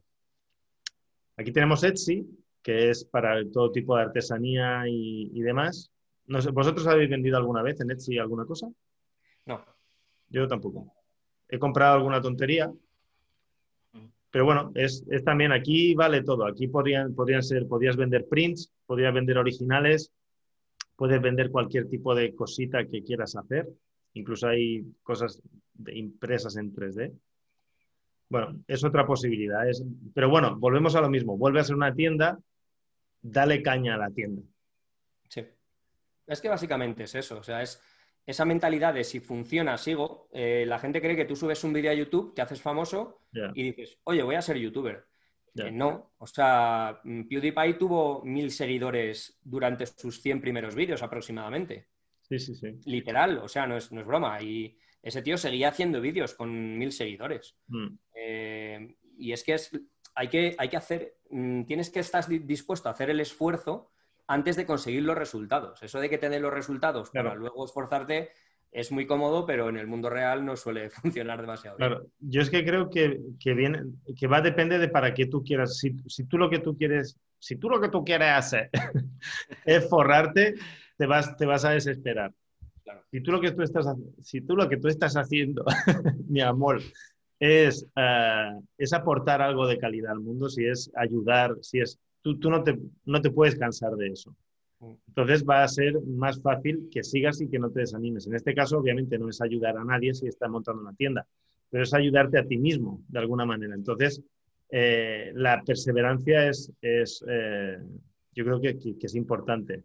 Esta, esta página web es bastante interesante porque aquí si haces un modelo en, en ZBrush, por ejemplo, en ZBrush, uh, puedes subirla a esta página web y ah, el cliente puede comprar la impresión que imprimen ellos de ese muñeco. Entonces, por cada impresión que, ellos hacen, tú te llevas una comisión, pero tú sencillamente ah, desde tu casa ah, mandas el OBJ, digamos, el, archivo, y ellos hacen la impresión, imprimen en diferentes materiales, incluso en acero y en oro. Si quieres este robot en oro, lo puedes tener. Eh, Hombre, pues a mí me parece una, eh, sinceramente, yo nunca he pensado en joyería, pero... Sí, sí, sí, lo hay. Mira. He visto tutoriales de ZBrush para joyería. Ah, mira. Es algo que mucha gente no se le ocurre que se pueda usar, pero es que es la, herramienta perfecta. Y si luego alguien los puede modelar, puedes llegar a un acuerdo con esa persona. Claro. Eh, y de hecho, si hay páginas así, eh, bueno, pues yo sé que hay muchos frikis que estoy seguro que les gustaría tener un collar de oro o de plata de, no sé, de algún personaje favorito o el que tiene el tío este de The Witcher, que ahora no me acuerdo cómo se llama, eh, el Gerald de Rivia, ¿no? Bueno, mira, aquí hay un lobo. Vamos a ver el lobo. A ver si... Seguro que alguien... Nada, pues... A ver, 3D. Vamos a verlo en 3D. Entonces, eh, aquí eso, pues, eh, puedes seleccionar el, el tipo de material, ¿no? y, es eso. Bueno, mira, aquí tenemos oro de 18 quilates, eh, de 14, en plata, en plata pulida. Entonces, es otra posibilidad, ¿no? Que a veces, no, a veces es que no se nos ocurren o no sabemos cómo hacerlo, pero si sabes modelar, modelar esto que hay aquí no es muy difícil. Es sencillamente tener un poco de gusto, pero vendría a ser lo mismo. No pretendas hacer un anillo y petarlo ponte y, monta mucho producto y que se te conozca. O sea, al final, la fórmula es perseverar en lo que sea, pero perseverar. Lo que pasa es que hace falta, hace falta madera de, darle al, Sí, yo creo también, ¿sabes qué ocurre? Que, y esto, claro, cada vez pasa más porque la publicidad nos vende todo como sin esfuerzo. Ya. sin esfuerzo, Apple sin esfuerzo, todo sin esfuerzo. Entonces, eso es un mantra que se ha repetido tanto que mucha gente está convencida de que si una cosa no se consigue sin esfuerzo es que no merece la pena o que es imposible. Eh, eh, y es verdad, o sea, yo eso es que son temas, a mí no me gusta mucho hablar de esos temas un poco negativos, pero eh, con Jaco en algún podcast que nos hemos calentado un poco así, nos hemos puesto... Vamos a calentarnos. pues lo hemos tratado y es verdad que la gente cada vez se quiere esforzar menos y hay mucha gente que dice, es que los asiáticos, es que los no sé qué, es que claro, con la cultura que tienen, y no es su cultura, simplemente que ellos se eh, trabajan mucho y ya está. Y no hay otra. O sea, no hay. De hecho, ya hace poco hice un vídeo así. Y porque estás siempre diciendo, joder, es que este tío tiene 16 años y mira cómo dibuja. Claro, es que, es que a sus 16 años ya lleva más horas de dibujo que tú. ¿Qué pretendes? Pues obviamente va a dibujar mejor. Eh, yo estoy seguro que yo que soy un poco patata con el ZBrush, eh, me defiendo, pero aún no soy un genio. Eh, si me pongo a hacer anillos, dentro de un año mínimo voy a tener 300 anillos. Y si tengo 300 anillos, alguno voy a vender. O sea, es esa mentalidad, ¿no? Es una mentalidad de me voy a esforzar, me voy a currar este proyecto y si cuando ya lleve dos años haciendo anillos no he vendido ni uno solo, pues entonces me empiezo a pensar si a lo mejor eh, me tengo que hacer panadero. Pero claro. con todo respeto a los panaderos, ¿eh? que no suene... No, no, pero al final es eso. O sea, tú montas una panadería en un sitio nuevo y dudo que el primer día haya cola para comprar tu pan. O sea, al final es, lo mismo, ¿no?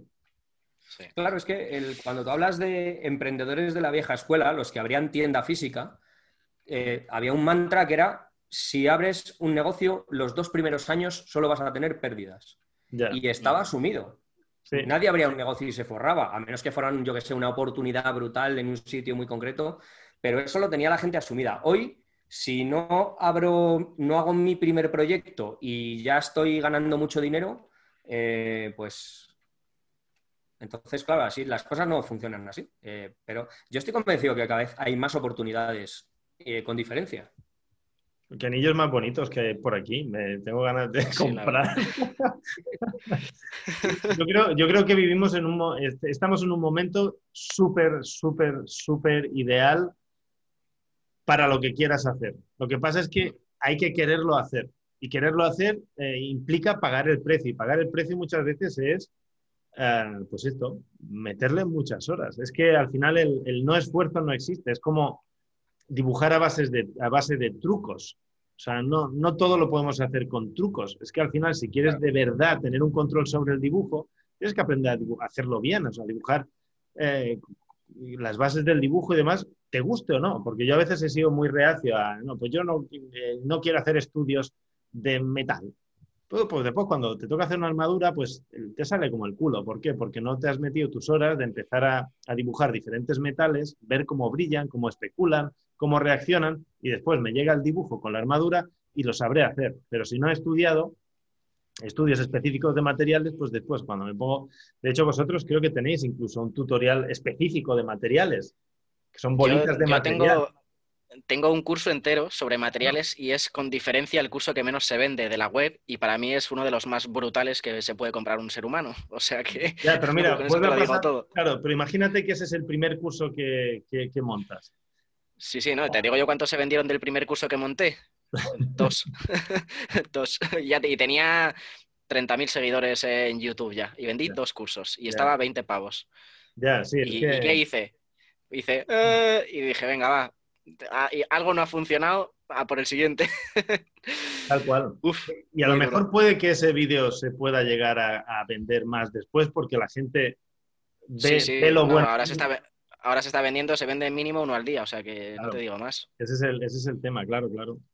Y bueno, ya pasamos a webs eh, propias más de, dibujo. Esto sería Webtoon. Yo no me sé muchas de, cómic eh, por internet, esta es una de las que me sé estoy de acuerdo con las cookies. Y aquí es donde tú puedes vender tu cómic, tu web cómic. Tú puedes generar tu web cómic, volvemos a lo mismo. No es hago un web cómic con la mejor idea que tengas y si no funciona, tiro la toalla. Es, bueno, pues haz uno, después otro, después otro. Pues Webtoon es la leche y de hecho Carles Dalmau, que vamos a sacar de hecho un curso el, lunes probablemente con él en Paper Monsters, eh, hizo un, se presentó a un concurso porque hacen concursos aquí en Webtoon y creo que quedó segundo Ah, que se llevó un pastizal se llevó un pastizal. El primer premio era que te hacían una serie con tu webtoon, tío. Te, hacían una animación, una serie de animación con tu webtoon. Él quería eso, eh, ganó un pastizal, pero no estaba contento. pero hay muchas posibilidades y hacen bastantes concursos y tal. Y aunque no sea para ganar el concurso, para montarte tu webtoon y subirlo, eh, tienes ahí una puerta, una ventana al público que es brutal. Y además, este sitio tiene ya un respeto y una categoría muy reconocida. Entonces, joder, tener tu, tu webtoon, tu cómic online ahí metido es ya de hecho, yo creo que es un tema además que, podríamos tratar en alguna ocasión, que a mí me llama mucho la atención, que es la autopublicación. Es algo antes era impensable y ahora mismo hay gente que vive moderadamente bien cuando antes hubiera sido imposible. Yo pongo siempre el ejemplo de un... Eh, ahora no me va a salir eh, el nombre, eh, se llama, en un escritor que se llama Alex Arnaldos, que es un chico de Madrid, me parece, que una vez le oí en una entrevista y él decía que, bueno, que él era miliurista, pero que, que vivía de escribir libros de zombies.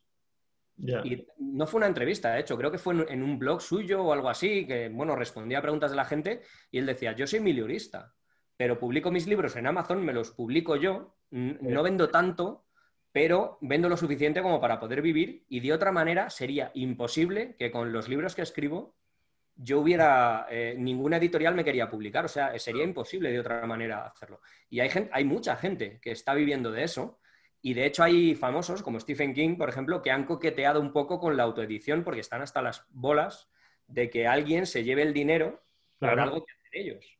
Es que hay que tener en cuenta que más o menos en, editorial el autor se lleva aproximadamente un 10% de lo que vale el producto, que es lo mismo que te llevas recomendando el libro como afiliado en Amazon o parecido. O sea, al final eh, a veces el que más dinero gana no es el que hace el trabajo, que eso es también un poco una tragedia, ¿no? El mundo editorial está muy mal. Yo creo que sale muchísimo más de cuenta probar a, autopublicarse. También yo aquí eh, lanzaría el mensaje de que también se vaya un poco con ojo con la respuesta del público. La respuesta del público no es equivalente a la calidad de tu trabajo. Hay trabajo mediocre con una respuesta del público brutal, y no quiero hablar del reggaetón, eh, y hay trabajo eh, excelente con una, con una, aceptación del público pobre, ¿no? Entonces, eh, los likes no es lo bueno que es tu trabajo, tanto tengas muchos como tengas pocos. Mm. entonces, ojo con vincular eso porque puede ser muy desalentador, sobre todo por esa parte, ¿no? De no tengo likes, mi trabajo es una mierda, no, no tiene por qué ser así. Sí, yo de hecho recomiendo, yo creo que la autopublicación además es hay gente poco conocida que simplemente porque están en la plataforma correcta, y yo creo que esta es muy válida, mm. pero yo, por ejemplo, he visto, conocí el caso de, no sé, era una persona coreano, un chaval, no lo sé, muy jovencito, que publicó en la Apple Store. Ah. O sea, publicó un cómic para iPad y el primer número lo daba gratis y la verdad que estaba muy chulo porque era un cómic que además tenía un poco de animación, era, estaba bien hecho, era entretenido Claro, es que te llevas el 75%. Yo que alguien eche cuentas para tener un sueldo, ¿cuánto tiene que vender? Eh, este tío ponía el cómic tirado, me parece, no sé si eran 50 céntimos cada número que sacaba cada mes, muy barato, pero claro, es que mm, con poquito que vendiera ya se sacaba un sueldo. Entonces, a mí eso me parece, me parece una idea súper válida y que, te puede llenar mucho. Además es, no sé, como emprendedor, mm. te va a dar una, vendas o no vendas, te va a dar una experiencia bestial. Claro, bueno, aparte que, ya, ya, como mínimo estás pillando, estás pillando mano por dibujar muy a menudo. También hay que, eh, entiendo que, podríamos hablar o mencionar el tema de la autosatisfacción con tu trabajo y la, y, la conversión en eso económicamente. A veces también toca, creo, no sé si aquí patino, ¿eh? a veces toca decidir si prefieres dinero o prefieres satisfacción eh, de vida. Lo suyo, lo suyo es que ambas estén lo más altas posible. Yo soy, yo sabéis que siempre hablo de, pasta abiertamente. Yo defiendo que los artistas ganemos y ganemos bien porque el trabajo que hacemos es muy importante y está muy poco valorado, sobre todo aquí en, España. Pero a veces también, pues a lo mejor te toca. Un poco tú, tú hablaste eh, en el último podcast, Ricardo, del, bueno, del, del ir a ajustar a lo mejor un tiempo, mm. pero hacer los dibujos que a ti te gusta hacer, ¿no? Entonces, eh, un poco eso. Lo suyo, ya te digo, o sea, lo suyo es que el dinero y la satisfacción personal vayan de la mano, pero si no, pues te toca elegir si a lo mejor quieres más dinero y menos satisfacción personal o viceversa. Viceversa, no viceversa. Viceversa. Viceversa es el vicepresidente de Persia, eh, que es la actual. Este es Tapas, que antes era Tapastic, que viene a ser la misma, el mismo modelo de negocio. Otra web eh, cómic, un sitio de web cómic, donde puedes subir tus cositas. Sí, hay, hay, una cosa que me gustaría comentar que yo siempre pienso cuando estamos viendo este tipo de negocios y es siempre, vamos al mismo tema de siempre, ¿no? O sea, estos son intermediarios simplemente. Es alguien que un día dijo, voy a poner una web y voy a dejar que la gente publique sus cómics cuando, una, cuando no lo hacen en una editorial grande. Y es eh, probablemente a los 100 primeros que se les ocurrió dirían, no, no, es que no es un negocio viable tampoco, no habrá tanta gente. Y luego resulta que sí hay mucha gente. Hay muchísimos, muchísimos representantes que se están llevando un 25% de, y hablo de ilustradores, pintores, escultores, eh, de todo lo que venden sus clientes, porque los clientes, haciendo el trabajo que podrían hacer sus clientes en realidad. O sea, porque no es mucho más. entonces, eh, cuando hay intermediarios que ganan dinero con lo que tú haces, hazlo tú. Claro, es que al final hay que quitar de en medio al middleman, ¿no? Al de en medio. Aquí esta, esta, esta tienda me ha relativamente funcionado bien. Eh, la asocié en su momento al desafío 52, que era dibujar un, durante una semana, eh, durante un año, una semana, un tema, eh, y subí, fui subiendo muchos de los diseños que hice. Entonces, volvemos a ver aquí que no hay un diseño, no hay dos, hay un montón. Después hice otro proyecto que se llama Amor Negro, veremos algunos dibujos más. Entonces, esto es la tostadora, en la tostadora podéis subir también camisetas. Dentro de lo que es eh, el mundillo de este tipo de tiendas eh, español, creo que es de las que mejor funcionan. Y tú puedes poner el precio que quieres ganar por camiseta. Ellos creo que se llevan un, básico de unos 15 euros. Pues todo lo que subas por, por, ahí eh, es el beneficio que te vas a llevar. Puedes hacer la cuenta, más o menos son 6 eurillos por camiseta. Y la ventaja es que tú subes el dibujo, y ellos lo gestionan todo. El cliente lo pide, se lo envían, lo fabrican y tú te quitas de en medio. Lo suyo sería que si apuestas por una cosita de este tipo, es lo que decía Ricardo Jaco, es algo masivo, o sea, dos diseños, al menos un diseño al día o al menos varios a la semana y así durante meses. Y, y si puede ser temático, si hay de algo que tú controles, yo por ejemplo hace poco estuve haciendo CrossFit si le metes al CrossFit y empiezas a hacer camisetas, pues tienes un nicho de mercado ahí. A lo mejor es la persona que más camisetas de CrossFit hace y la peña le mola, o yo qué sé, yoga, lo que te pegue por hacer. Eh, ese es un consejazo brutal. O sea, el meterse en un nicho específico y hacer eh, algo totalmente ennichado, eh, específico para una persona, para un público concreto, eso a, este nivel es, un consejazo bestial y que se puede explotar, vamos, de locura, porque además puedes mezclar dos pasiones, el dibujo con otra cosa que tengas en tu vida que te guste y haces dibujos para esa, para esa categoría, para ese nicho. ¿Tú tienes de estos, nos puedes decir alguna en concreto que sea la que más se haya movido? No sé si hay alguna que haya, que haya despuntado. Esta, curiosamente, esta de aquí, la de Goku, esta se vende un montón. Y mira que es un dibujo bastante sencillo, en realidad. Es como una especie de Goku realista, en espacio negativo. No, pero está guapa. Además, el rollo así como que parece como desgarrado el, trazo, ¿no? Está muy guapo. En realidad. pues es que es eso. De repente, o sea, de repente una funciona y no sabes ni siquiera por qué. O sea, puede ser porque es Goku, puede ser porque el estilo les mola y es básico, eh, de colores, en tres, tres tonos, cuatro tonos, tal. mira, puede ser por. Sí, sí, puede, puede ser. Esta, por ejemplo, este, este diseño, ahora, esta no la he puesto, se llamaba ah, una página que se llama QWERTY, eh, como el teclado QWERTY, pero T es de T-shirt, T-E-E. -E. Y esas, esa web, ah, tú le mandas diseños, hay una votación de, alumnos, de, los usuarios, si tiene muchos votos se pone a vender y se pone a vender durante un solo día. a un ah, precio muy barato, creo que es 20 dólares o 15 dólares, algo así pero la venta que tienen ellos es tan masiva que puedes llegar a ganar miles de euros con un solo dibujo, si te sale. Este salió, este salió y fueron unos cerca de 2.000 euros por un dibujo que además me llevó poquísimo tiempo a hacer. O sea, justamente es, un, es, un, dibujete que está gracioso, pero eh, o sea, a veces pueden salir cositas así. Lo que pasa es que, por ejemplo, lo probé unas cuantas veces más y desistí. Ya. Eso es lo que no hay que hacer. Este bueno, pero lo tienes aquí en la tostadora, o sea que... Sí, sí, y que se venda. lo, bueno de este tipo de cosas es que no, no comen pan. Yo ahora he puesto mis, mis, mis cosas así porque ellos no tenían ninguna y he dicho, bueno, pues hago, hago promo de... Este, este diseño también se vendió bastante. El de Venom. Esto es, es que está guapo. Society Six. Y Society Six, la ventaja, la ventaja que tiene es que te permite eh, tú subes el diseño con la medida que te, piden y lo van colocando en diferentes eh, sitios para que el cliente vea cómo queda. Puedes tener una, funda de la cama.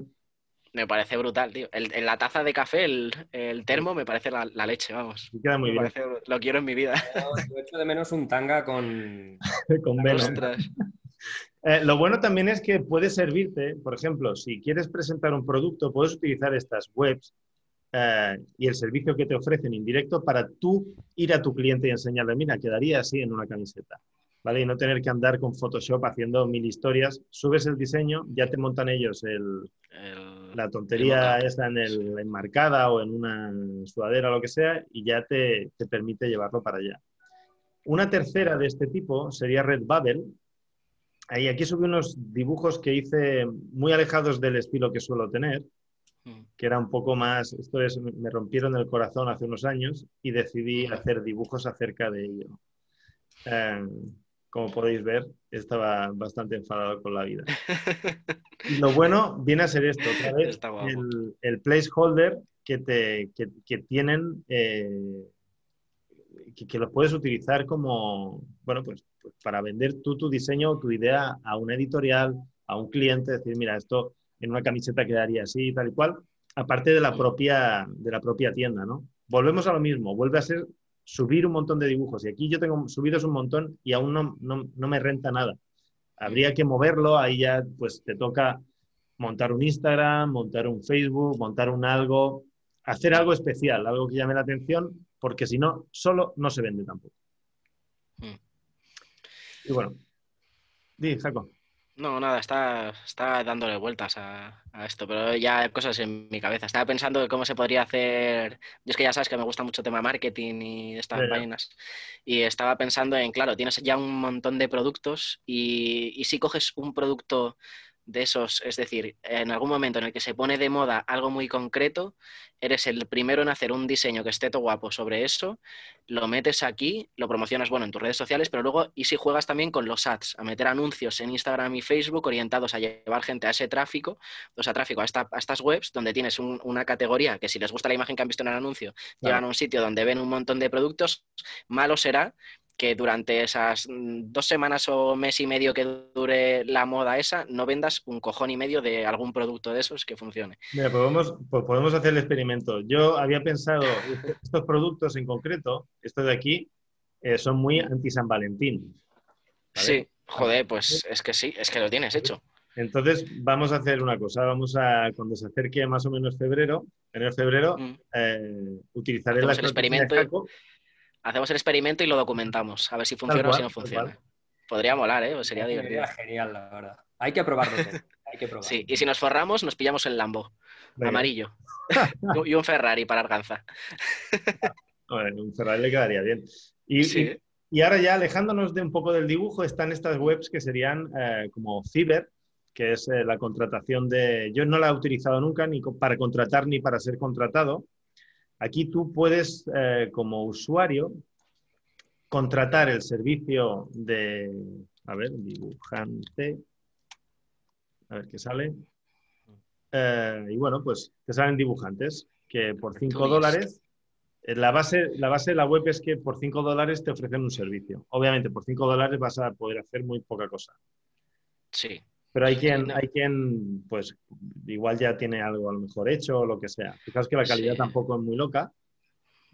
no, pero mira que puedes poner diferentes precios. Esta web la hablan, la mencionan mucho eso, la gente de empresa y marketing que sigo, los otros que hablan cosas para emprendedores y tal, siempre mencionan que ¿cómo contrata gente? Pues tienes esta y la otra que, vamos a, que vas a poner después. Pero Fiverr es como la primera opción y es como necesito un copy para los textos de mi web de no sé qué, búscalo en Fiverr. Ahí tienes de distintos precios de distintos niveles, evidentemente, y al final pues puedes tanto contratar como intentar ser contratado. Eh, aquí esto también es, es lo, lo mismo, no basta con yo me hago una web, o sea, me pongo ahí, me promociono y ya está. No, no, tienes que ver, encontrar un equilibrio entre tu tráiler de qué es lo que enseñas, los precios que muestras, eh, tiempos de entrega y al final ir, eh, colocando todos los puntos de la balanza hasta que des con una fórmula que te empiece a funcionar.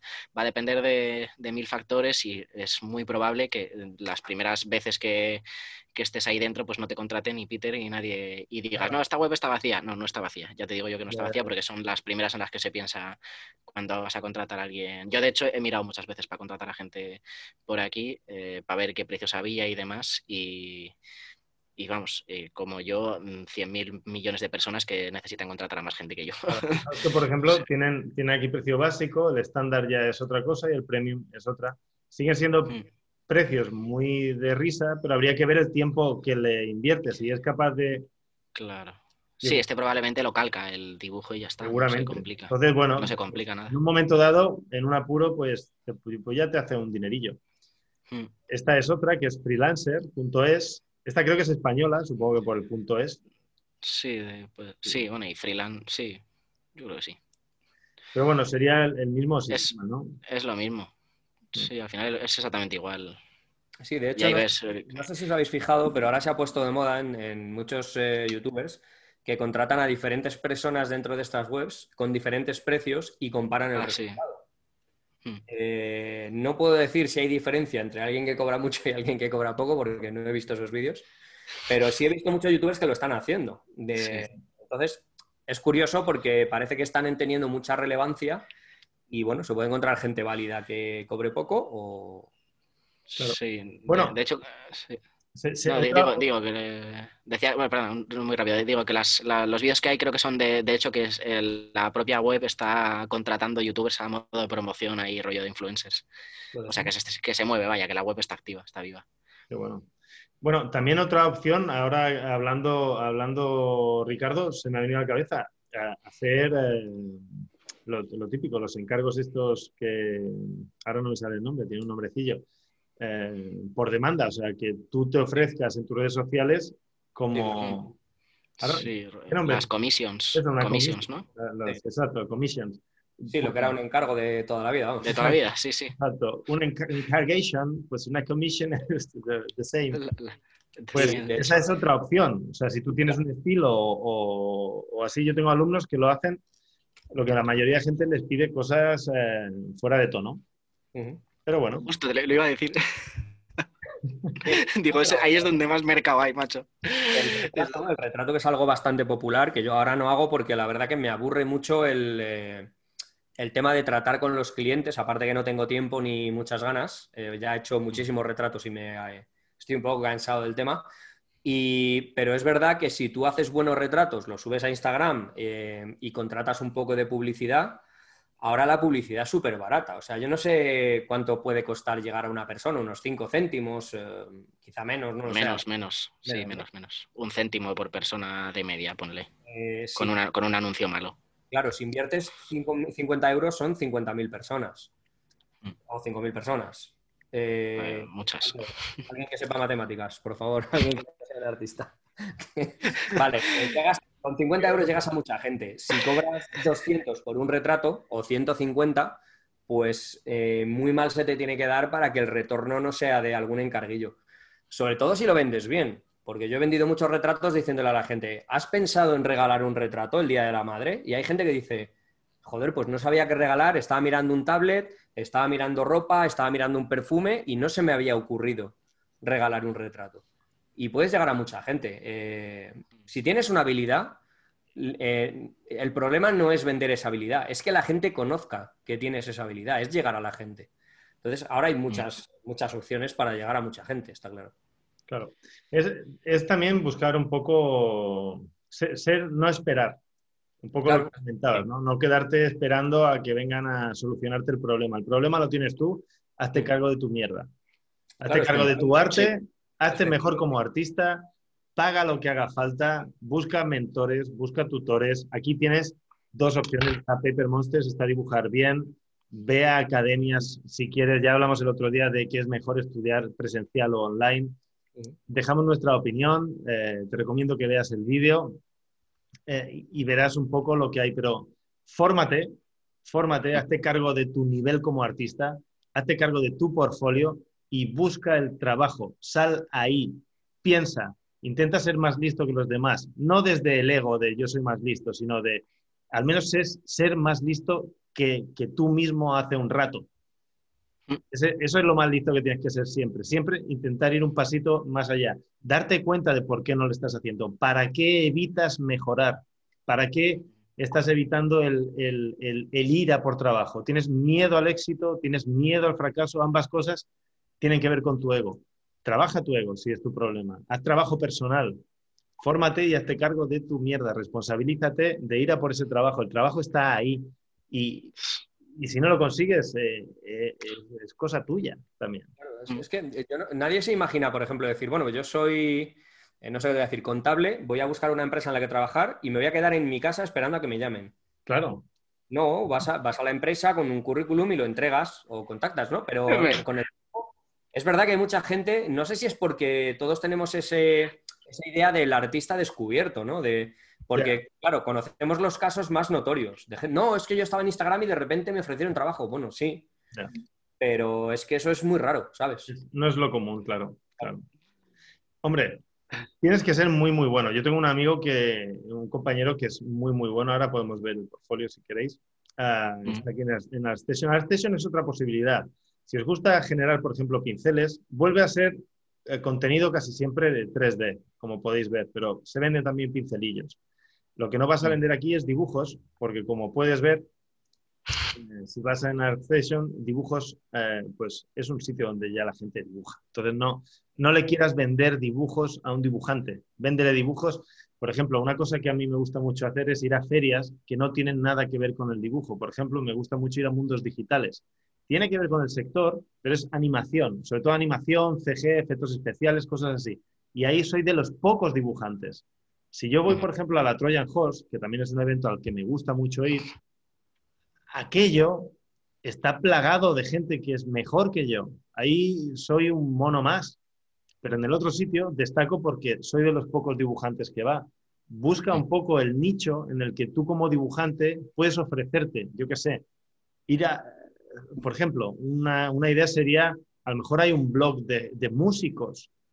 ¿Por qué no ser el, dibujante de, y estar ahí, hablar, oye, probar una colaboración con alguien que te guste su música, quizá, ver y ahí tienes, por ejemplo, la posibilidad de generar portadas para, grupos de música. No lo sé, o sea, vuelve a ser lo mismo, ser proactivo, ser proactivo. Tener iniciativa y sobre todo yo creo que mucha gente se hunde mucho en el tema de mm, no, no es lo suficientemente buena idea y no lo voy a hacer. Eh, si a ti te gustaría ver algo, eh, pues hazlo y mira a ver si tiene respuesta, porque a lo mejor te sorprende. Eh, no sé, a lo mejor haces... El otro día vi un tío, que además tengo que hacerlo en mi canal de Twitch en algún momento, que dibujaba personajes, los personajes infantiles más tiernos y entrañables en versión monstruo. Y lo vendía. Y vendía una burrada porque es que molaba mucho ver a Winnie the Pooh eh, rollo zombie, ¿sabes? Y no sé, son cosas que a mucha gente se le ocurren y dice, no, no, yo no. Hazlo. ¿qué vas a perder en realidad?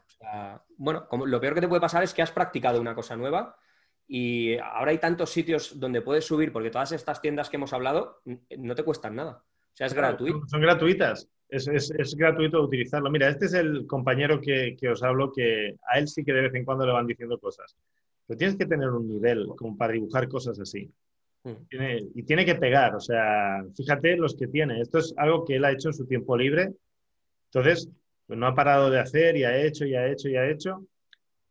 Y, así sí que puede quedar la casualidad de que te venga un cliente y te diga algo. Pero por norma general, esperar es muy mala estrategia. Sí, sobre todo cuando hay tanta competencia. Quiero decir, porque tú te metes en ArtStation y a veces sales un poco mareado de la cantidad de dibujos de calidad que hay, brutal, que en cada dibujante que ves te parece mejor que la anterior y es algo bestial. Mm. Entonces yo me, pongo siempre, yo digo que la gente se ponga en, la piel de un editor que tenga que publicar algo. Vas a ir a ArtStation a marearte, a ver quién es mejor, a ver quién te da el mejor servicio. Es que es un poco... Es una locura. Es, una locura. es como un Pretty Woman del arte que no va a pasar. el ejemplo me ha encantado, el Pretty Woman del arte. Sí, pues no, no esperes a serlo, claro. Y vuelve a ser lo mismo, es fórmate, hay, un montón de sitios donde formarte. Nosotros te estamos ofreciendo dos posibilidades, ambas muy válidas. Utiliza las dos, utiliza una de ellas, la que más te guste, pero fórmate, fórmate con gente que sepas que te va a ofrecer calidad. Hazte cargo de tu arte y muévelo, muévelo, sé original. Eh, intenta ver dónde puedes colarte para, fíjate qué cantidad de, dibujos, aquí me pega, me pega entre euforia y depresión a la vez. Sí, tal cual. Pues que son... hasta, hasta los dibujos así que parecen más simplones, es como, qué bonito. ¡Oh, qué guapo! Skeletor. Mm. En fin, yo creo que le hemos dado un buen repaso a... Igual no todas, pero hemos cubierto yo creo que el 95% de posibilidades obvias, todas. O sea, yo he, rebuscado links de, para la de Shapeways, he, hasta mandado un WhatsApp de, oye, ¿cómo era la web esa? Que no me acuerdo el nombre. Eh, o sea, hay, hay, hay muchas cosas ahí fuera. Por ejemplo, si mm. quieres modelar y no sabes, fórmate como modelador. Si quieres dibujar, mm. fórmate como dibujante. Es que al final los límites te los estás poniendo tú. ¿Algún cierre, chicos, de algunas últimas palabras? Mm, yo sí, mira, yo sobre todo voy a invitar a la gente a que nos digan si durante el podcast o antes tenían una idea eh, especial o original de monetizar sus dibujos, porque a lo mejor hay alguien que nos está oyendo dice, pues mira, a mí una vez se me ocurrió esto, ah, lo hice y me fue bien, o no lo hice porque no me atreví, pero ahora a lo mejor eh, voy y lo hago. Claro. Eh, que nos aporten ideas, porque desde luego estos podcasts a mí me parecen súper interesantes, más que por lo que te puedan aportar como idea original, porque animen a la gente a, moverse. Y, puede haber parte 2 o parte 3 si, tus suscriptores lo quieren, o sea que... Claro, claro, aparte que incluso nos pueden dar ideas y, si podemos, yo, yo eh, me comprometo a, si hay una buena idea que veo factible hacer, ponerla a prueba y hacer un, experimento un poco como lo que hemos visto con los dibujos estos que tengo de desamor, de, amor negro, que tiene su Instagram y su todo, pero al final no le das vidilla, no, tampoco va a ningún lado. Está muy bien. Yo, pediría participación de toda, toda la gente que está aquí. Estamos teniendo más o menos una media de 110, 109 eh, televidentes y unos 85 me gustas. Podríamos tener alguno más. Uno, por cliente, uno por, por oyente. Por, visualizador. Eh, pero sí, al final eh, creo que generar comunidad, por ejemplo, nosotros estamos haciendo esto. En principio somos eh, tres canales independientes, dos páginas web de dibujo que no tienen nada que ver de lado, pero nos gusta el arte, nos gusta formar comunidad y al final es, creo que la mejor cosa que podemos hacer es estar todos como en una piña, ¿no? Entonces, comentad, comentad y hacerle llegar esto a gente que, esté un poco eh, pensando a ver qué hace. Obviamente, por ejemplo, para los artistas, de, los fine artists, que se dice en inglés, eh, las galerías sería otra opción, ¿no? Pero mm. Que mover el culo a la galería. La galería no va a venir a tu casa. Sí, puede ser un tema para un próximo podcast. Yo estuve este verano eh, acompañando a una amiga a una, a una expo que se hizo en Marbella y el plato fuerte era que pasasen galeristas de aquella zona y, bueno, incluso de, ciudades paralelas, paralelas ciudades contiguas, y, ver si se podía hacer algún tratillo ahí con galerías o con eh, compradores independientes. Y creo que es un tema bastante interesante, tanto el de la feria como el de la galería por separado. Y creo que podría, ser, podría dar para mucho también ese tema. Conozco poco del tema, pero me, me apunta a un bombardeo. Yo tengo mucho que decir sobre ese tema. Pues, pues aprenderé. y bueno, pues que cierras algo, Jaco. Yo nada, que, hay que moverse y darse hostias. Yo mi, conclusión en la vida es date, ya lo dije, cuéntate todas las hostias que puedas. Equivócate, equivócate y ya está. Si a nadie, eh, segundo consejo, no eres tan importante. Eh, olvídate de ese ego, no eres tan importante, a nadie le importas. ¿no? Vamos a acabar todos muertos, ya está, no, no, hay más. O sea, que date hostias, equivócate, queda en ridículo todas las veces que quieras, di barbaridades en vídeos en directo, ah, caca, culo, pedo, pis, y, ya está, si no, a, nadie le importa. Así que... Esa, es la realidad. a veces nos creemos muy grandotes, pero somos, somos muy, muy... Entonces, yo creo que sí que ese es un buen, muy buen consejo. Bueno, son todos, yo creo que todo lo que se ha hablado aquí va de su peso en oro. Ojalá lo hubiese escuchado cuando, cuando no sabía, estábamos perdidos. Yo al menos lo estuve mucho tiempo cuando e-, era estudiante. Y nada, eh, recojo lo último que ha dicho Jaco, es eh, no temas al error. De error es el mejor maestro. El mejor maestro es el doctor hostia. Así que el profesor hostia, así que dátelas. Eh, no, no, no con la intención de mira cuánto daño me voy a hacer, sino voy a probar, si no sale bien, asumo que puede no salir bien, voy a ver qué es lo que he hecho, eh, no mal, sino qué es lo que he hecho que puedo hacer diferente y qué resultado obtengo. Y quizá encontrar una fórmula que sí funcione, ¿vale? Porque todos podemos tener algo de suerte, pero la experiencia al final es cosas que no nos gusta que nos salgan las cosas mal, obviamente, pero eh, es la manera en la un niño aprende cayéndose a caminar. Nadie lo pones de pie y tira para adelante como un campeón, ni Cristiano Ronaldo con esos abdominales. Tal cual. Sí, ¿no? E incluso, aunque escuches podcasts como estos, donde te damos las cosas prácticamente hechas, eso no es real hasta que no te has enfrentado tú y te has pegado alguna leche para terminar de, interiorizarlo. O sea que la teoría no, por sí sola no, no vale, hay que pasar a la práctica. Pues bueno, yo creo que lo hemos petado. O sea, lo hemos petado de yo me he quedado vacío de ideas, ¿no? No sé qué más vosotros. hemos pasado un ratazo, llevamos un minuto cuarenta de, de, podcast. Cómetelo, Mariloli. Eh, y, si, y si te quedan más dudas, escríbenos en un comentario, escríbenos eh, a papermonsters.es, a dibujarbien.com, nos, nos vas a encontrar ahí, seguro que vamos a estar más que dispuestos no solo a ayudarte eh, a nivel personal, sino a resolverte dudas que puedas tener acerca de nuestros sitios web, de cómo aprender con nosotros. Estamos aquí para ayudarte. Eh, yo creo que los tres tenemos ese objetivo y por eso estamos aquí fácil, en, en mallorquín es fácil sol, o sea, haga sol, nieve o oh. haga saliste, ah, porque al final lo que queremos es aumentar la pasión por el arte, que, tú también la tengas, que sepas por dónde tirar, eh, que tengas la ventaja que nosotros no tuvimos. Y, bueno, nada, eh, si tienes alguna dudita, contáctanos y, y, ha sido un placer, chicos. La verdad es que me lo paso muy bien. Mm. Total, si es que, joder, se está a gusto aquí hablando de, de, las movidas. Además que es que salen solas, no tienes ni que prepararlo, macho. No, yo he juntado la web y tal y... Eh, y, y para hablar se nos da de puta madre. Que nos diga la gente si le está gustando, porque yo creo que estoy... yo creo... A ver, hay, hay, ha habido buen feedback, ha habido un par de comentarios de vaya pedazo de cracks. Esta vez sí que ha habido alguna, alguna, alguna pregunta que ha entrado dentro. No están preguntando mucho, están hablando mucho entre sí. Ah, Bien. Hay quien, hay quien comenta pues esto, que, que ya es profesional, que en, este caso, eh, DC Alonso comentaba que empezó con un tutorial que hice de dibujo y ahora eh, trabaja para una editorial de, de cómic y que está muy contento. Ah, hay quien habla de pues el miedo cuando tienes hijos, que ya no te puedes... Mm. Claro, ahí ya entramos en, territorios un poco más complejos, eh, vitales, eh, no diré que eso pasa por follar, pero... Eh, Haberlo pensado antes. No, haberlo pensado antes, ¿no? Como decía Hay quien, hay quien dice Marcos Raya igual Miguel Bosé.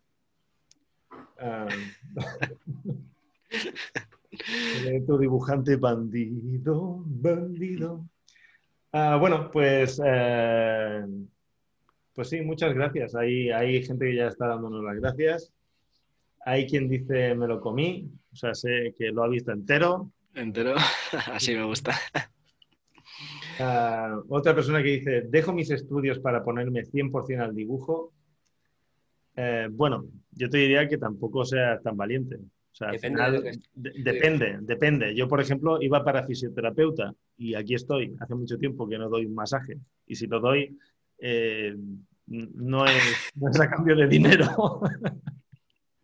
Entonces yo dejé mis estudios, yo tenía una formación en mente y de repente aposté por lo que me apetecía hacer. Eh, ya hicimos un vídeo eh, de los tres consejos que daríamos a nuestro yo del pasado para Monsters, eh, para Pepe Monsters, en el canal de YouTube lo podéis ver, en el que yo comentaba ¿no? que al final te mueres. en esta partida al final es que te mueres. tengas la religión que tengas, haya vida después o no, esta se acaba. Entonces, yo creo que sale, la, sale a cuenta de intentar vivirla lo más acorde a tus principios posibles. Y si tus principios se alinean con trabajar de lo que te gusta, eh, ahí ya pues yo no te voy a decir que dejes tus estudios. ¿no? Además creo que cuanto antes mejor. O sea, quiero decir, eh, si estás estudiando algo que no te llena y quieres formarte en otra cosa, Jaco lo hizo, es el mejor ejemplo. Mm. Dejó eh, Teleco para hacer sí. porque, era, porque le gustaba más. Cuanto más tiempo pase, más difícil va a ser. O sea, eso no se puede dudar. Te vas metiendo en, ciertas responsabilidades y creo que cuando estás estudiando, si estás a medias de tus estudios, que es obvio, porque lo dice si dejo mis estudios, eh, yo es que si estás seguro, pues Claro, yo creo que hay que, hay que acotar la pregunta y ver en qué, en qué nivel de estudios estás, porque nosotros hablamos de nivel eh, universitario, yo estaba en la universidad y ahí me cambié porque ya tenía una dirección eh, estipulada. Pero, claro, no es lo mismo que si estás en el instituto, porque, por ejemplo, si estás en tercero de primaria, no. No, pero si, estás en el instituto, por ejemplo, o en bachillerato, yo, por ejemplo, sí que recomiendo terminar por lo menos hasta cuarto de la ESO, que no sé en otros países cómo es eso, terminar los estudios hasta los 16 años aproximadamente, 15, 16 años, porque te va a dar unas bases en la vida. Y mientras estás estudiando, tienes un montón de tiempo libre para estar dibujando e ir aprendiendo y ya pues ver hacia dónde quieres tirar. Eh, si estás por debajo de 15, 16 años, yo no recomiendo dejar nada para tirarte para otro lado cuando ya has terminado bachillerato y ya estás pensando en qué carrera entrar o lo que sea, yo sí, ya te digo que, vamos, eh, no te lo pienses mucho. Para acabar una carrera, mm, pues, tienes que... Si estás en primer año de tu carrera, pues igual no te compensa hacer algo que no te gusta. Claro. Pero hay que calibrar un poco, obviamente. Pero yo creo que sí, que es, que es, algo factible. Mm. eso sí, arriesgar no significa conseguir. Arriesgar significa dar el primer paso. O sea, que no, no digáis, es que lo vi en un podcast y ahora. Sí. Porque son muchos factores. Son después la intensidad, la cantidad de energía que le vas a, querer meter, la que le vas a poder meter. Y después, sí, después de toda esa energía, pues hay, también hay un poco de suerte, ¿no? O sea. Sí, no, y ten en cuenta que. Un poco de suerte. La suerte está, oportunidad más preparación cuando coinciden, pero lo que puedas aguantar, pues de repente tu situación vital, o sea, no voy a entrar en un discurso neoliberal de si quieres puedes, porque es como muy, bueno, hay muchos factores, hijo de puta. Claro. no puedo. Pero, pero bueno, querer es el primer paso para poder. Mm. ¿no? Y, pero depende de lo que le metas, la carne que puedas, que puedas y quieras meter en el asador. Y aún así no hay garantías. Eso es. Hay que saber muy bien en qué consiste el trabajo que vas a hacer, porque hay muchos trabajos que desde fuera parecen otra cosa. Sí. claro, y tener muy en cuenta... ¿eh? al final es ¿Eh? trabajo, o sea, dibujar es, trabajo también. Hay días en los que es, trabajo y te toca a los cojones trabajar. Pero, o sea, que no es, no es todo maravilloso. También yo ahí recomendaría el disfruta del camino, porque a lo mejor cuando llegues y estés en Blizzard, que es lo que más te apetecía estar, pues tu jefe es un capullo, eh, la experiencia no mola lo que pensabas, eh, vivir en un país extranjero pues te da morriña porque eres gallego y los gallegos siempre tenéis morriña. Eh, entonces, pues si has disfrutado del camino, pues eso que te llevas. No, te quitan lo bailado, ¿no? Mm. Sí, y nada, eso. Y tener en cuenta que, que, dejar tus estudios no es me voy a poner a dibujar y ya está, no, es que vas a estudiar dibujo, vas a aprender dibujo, vas a currar eh, hasta llegar al nivel de dibujo que hace falta, vas a aprender a venderte, a moverte, a buscar editoriales, a buscar empresas, a buscar... O sea, que no es dejo eh, lo que sea porque no me apetece estudiar y me pongo a dibujar, que es lo que hace mucha gente. por otra, obviamente. Eso es. Comenta aquí el último comentario que leo, porque al final va, va a dar... Sí, sí, que yo tengo que ir a cenar. que me va a echar de casa mi madre. Claro. Raquel comenta, ¿es necesario un título, hacer una tesis y esas cosas para conseguir un trabajo y vivir de ello? No, no. En muchos otros trabajos, sí. En España hay titulitis, también pasa eso. A mí nunca me han pedido un título, un título por a mí ni a nadie de los que estamos aquí, ni, ni creo que a ningún artista del, mundo. Si tu trabajo es una mierda, da igual que tengas másters eh, que te salgan por las orejas. Si tu trabajo es bueno y si no eres un ceporro o una ceporra que se puede trabajar contigo, el trabajo te va a sobrar. Te, van a valorar por el trabajo que tienes, que eso es algo bueno y algo malo. en muchas profesiones, por ejemplo, a un programador en el mundo de los videojuegos no le piden un portfolio de programación. Le piden la experiencia y se supone que la sabe. A ti como artista te la van a pedir. A mí me toca mucho las narices que me pidan que demuestre los años de experiencia que tengo en un portfolio porque tienes que atinar con las imágenes que se supone que a esa persona le van a gustar. O sea, al final el demostrar a mí me molesta, pero me molesta porque me toca el ego. Eso es algo que me tengo que trabajar yo. Volvemos al ego otra vez. Pues si me molesta, pues con más razón, un portfolio impecable tengo que tener. Entonces ya no me molestará porque no me pueden juzgar. Eh, pero no, no hace falta un título. No necesitas una academia necesitas los conocimientos. Volvemos a, repetir, aquí tienes dos páginas web de donde puedes sacar los conocimientos necesarios, si no para conseguir trabajo, que posiblemente, al menos para empezar tu carrera o, mejorar la carrera que tengas artísticamente. Está papersmonsters.es y dibujarbien.com. Visítanos. Con esto ya está, vamos a cerrar. Ya está, sí, sí, que ya llevamos dos horas. La gente nos va, nos va a hacer un follow. Sí, sí. bueno, ya tenemos, eh, tenemos 109 me gustas. Bien, bien, ahora sí. Muy bien, muy bien. Bueno, eh, Ricardo, Jaco, un placer. Esto hay que repetirlo más veces. Eh, me alegráis la tarde de los viernes. Sin duda. y a vosotros que estáis al otro lado de esta cámara que tengo aquí, eh, muchísimas gracias por estar con nosotros. Vosotros hacéis que nuestro trabajo tenga sentido. Eh, gracias a lo largo de los años que nos habéis seguido a los tres, que ya llevamos muchos. Algunos no peinamos canas, pero las tenemos. Bueno, Ricardo se las peina. Eh, Jaco y yo tenemos el potable.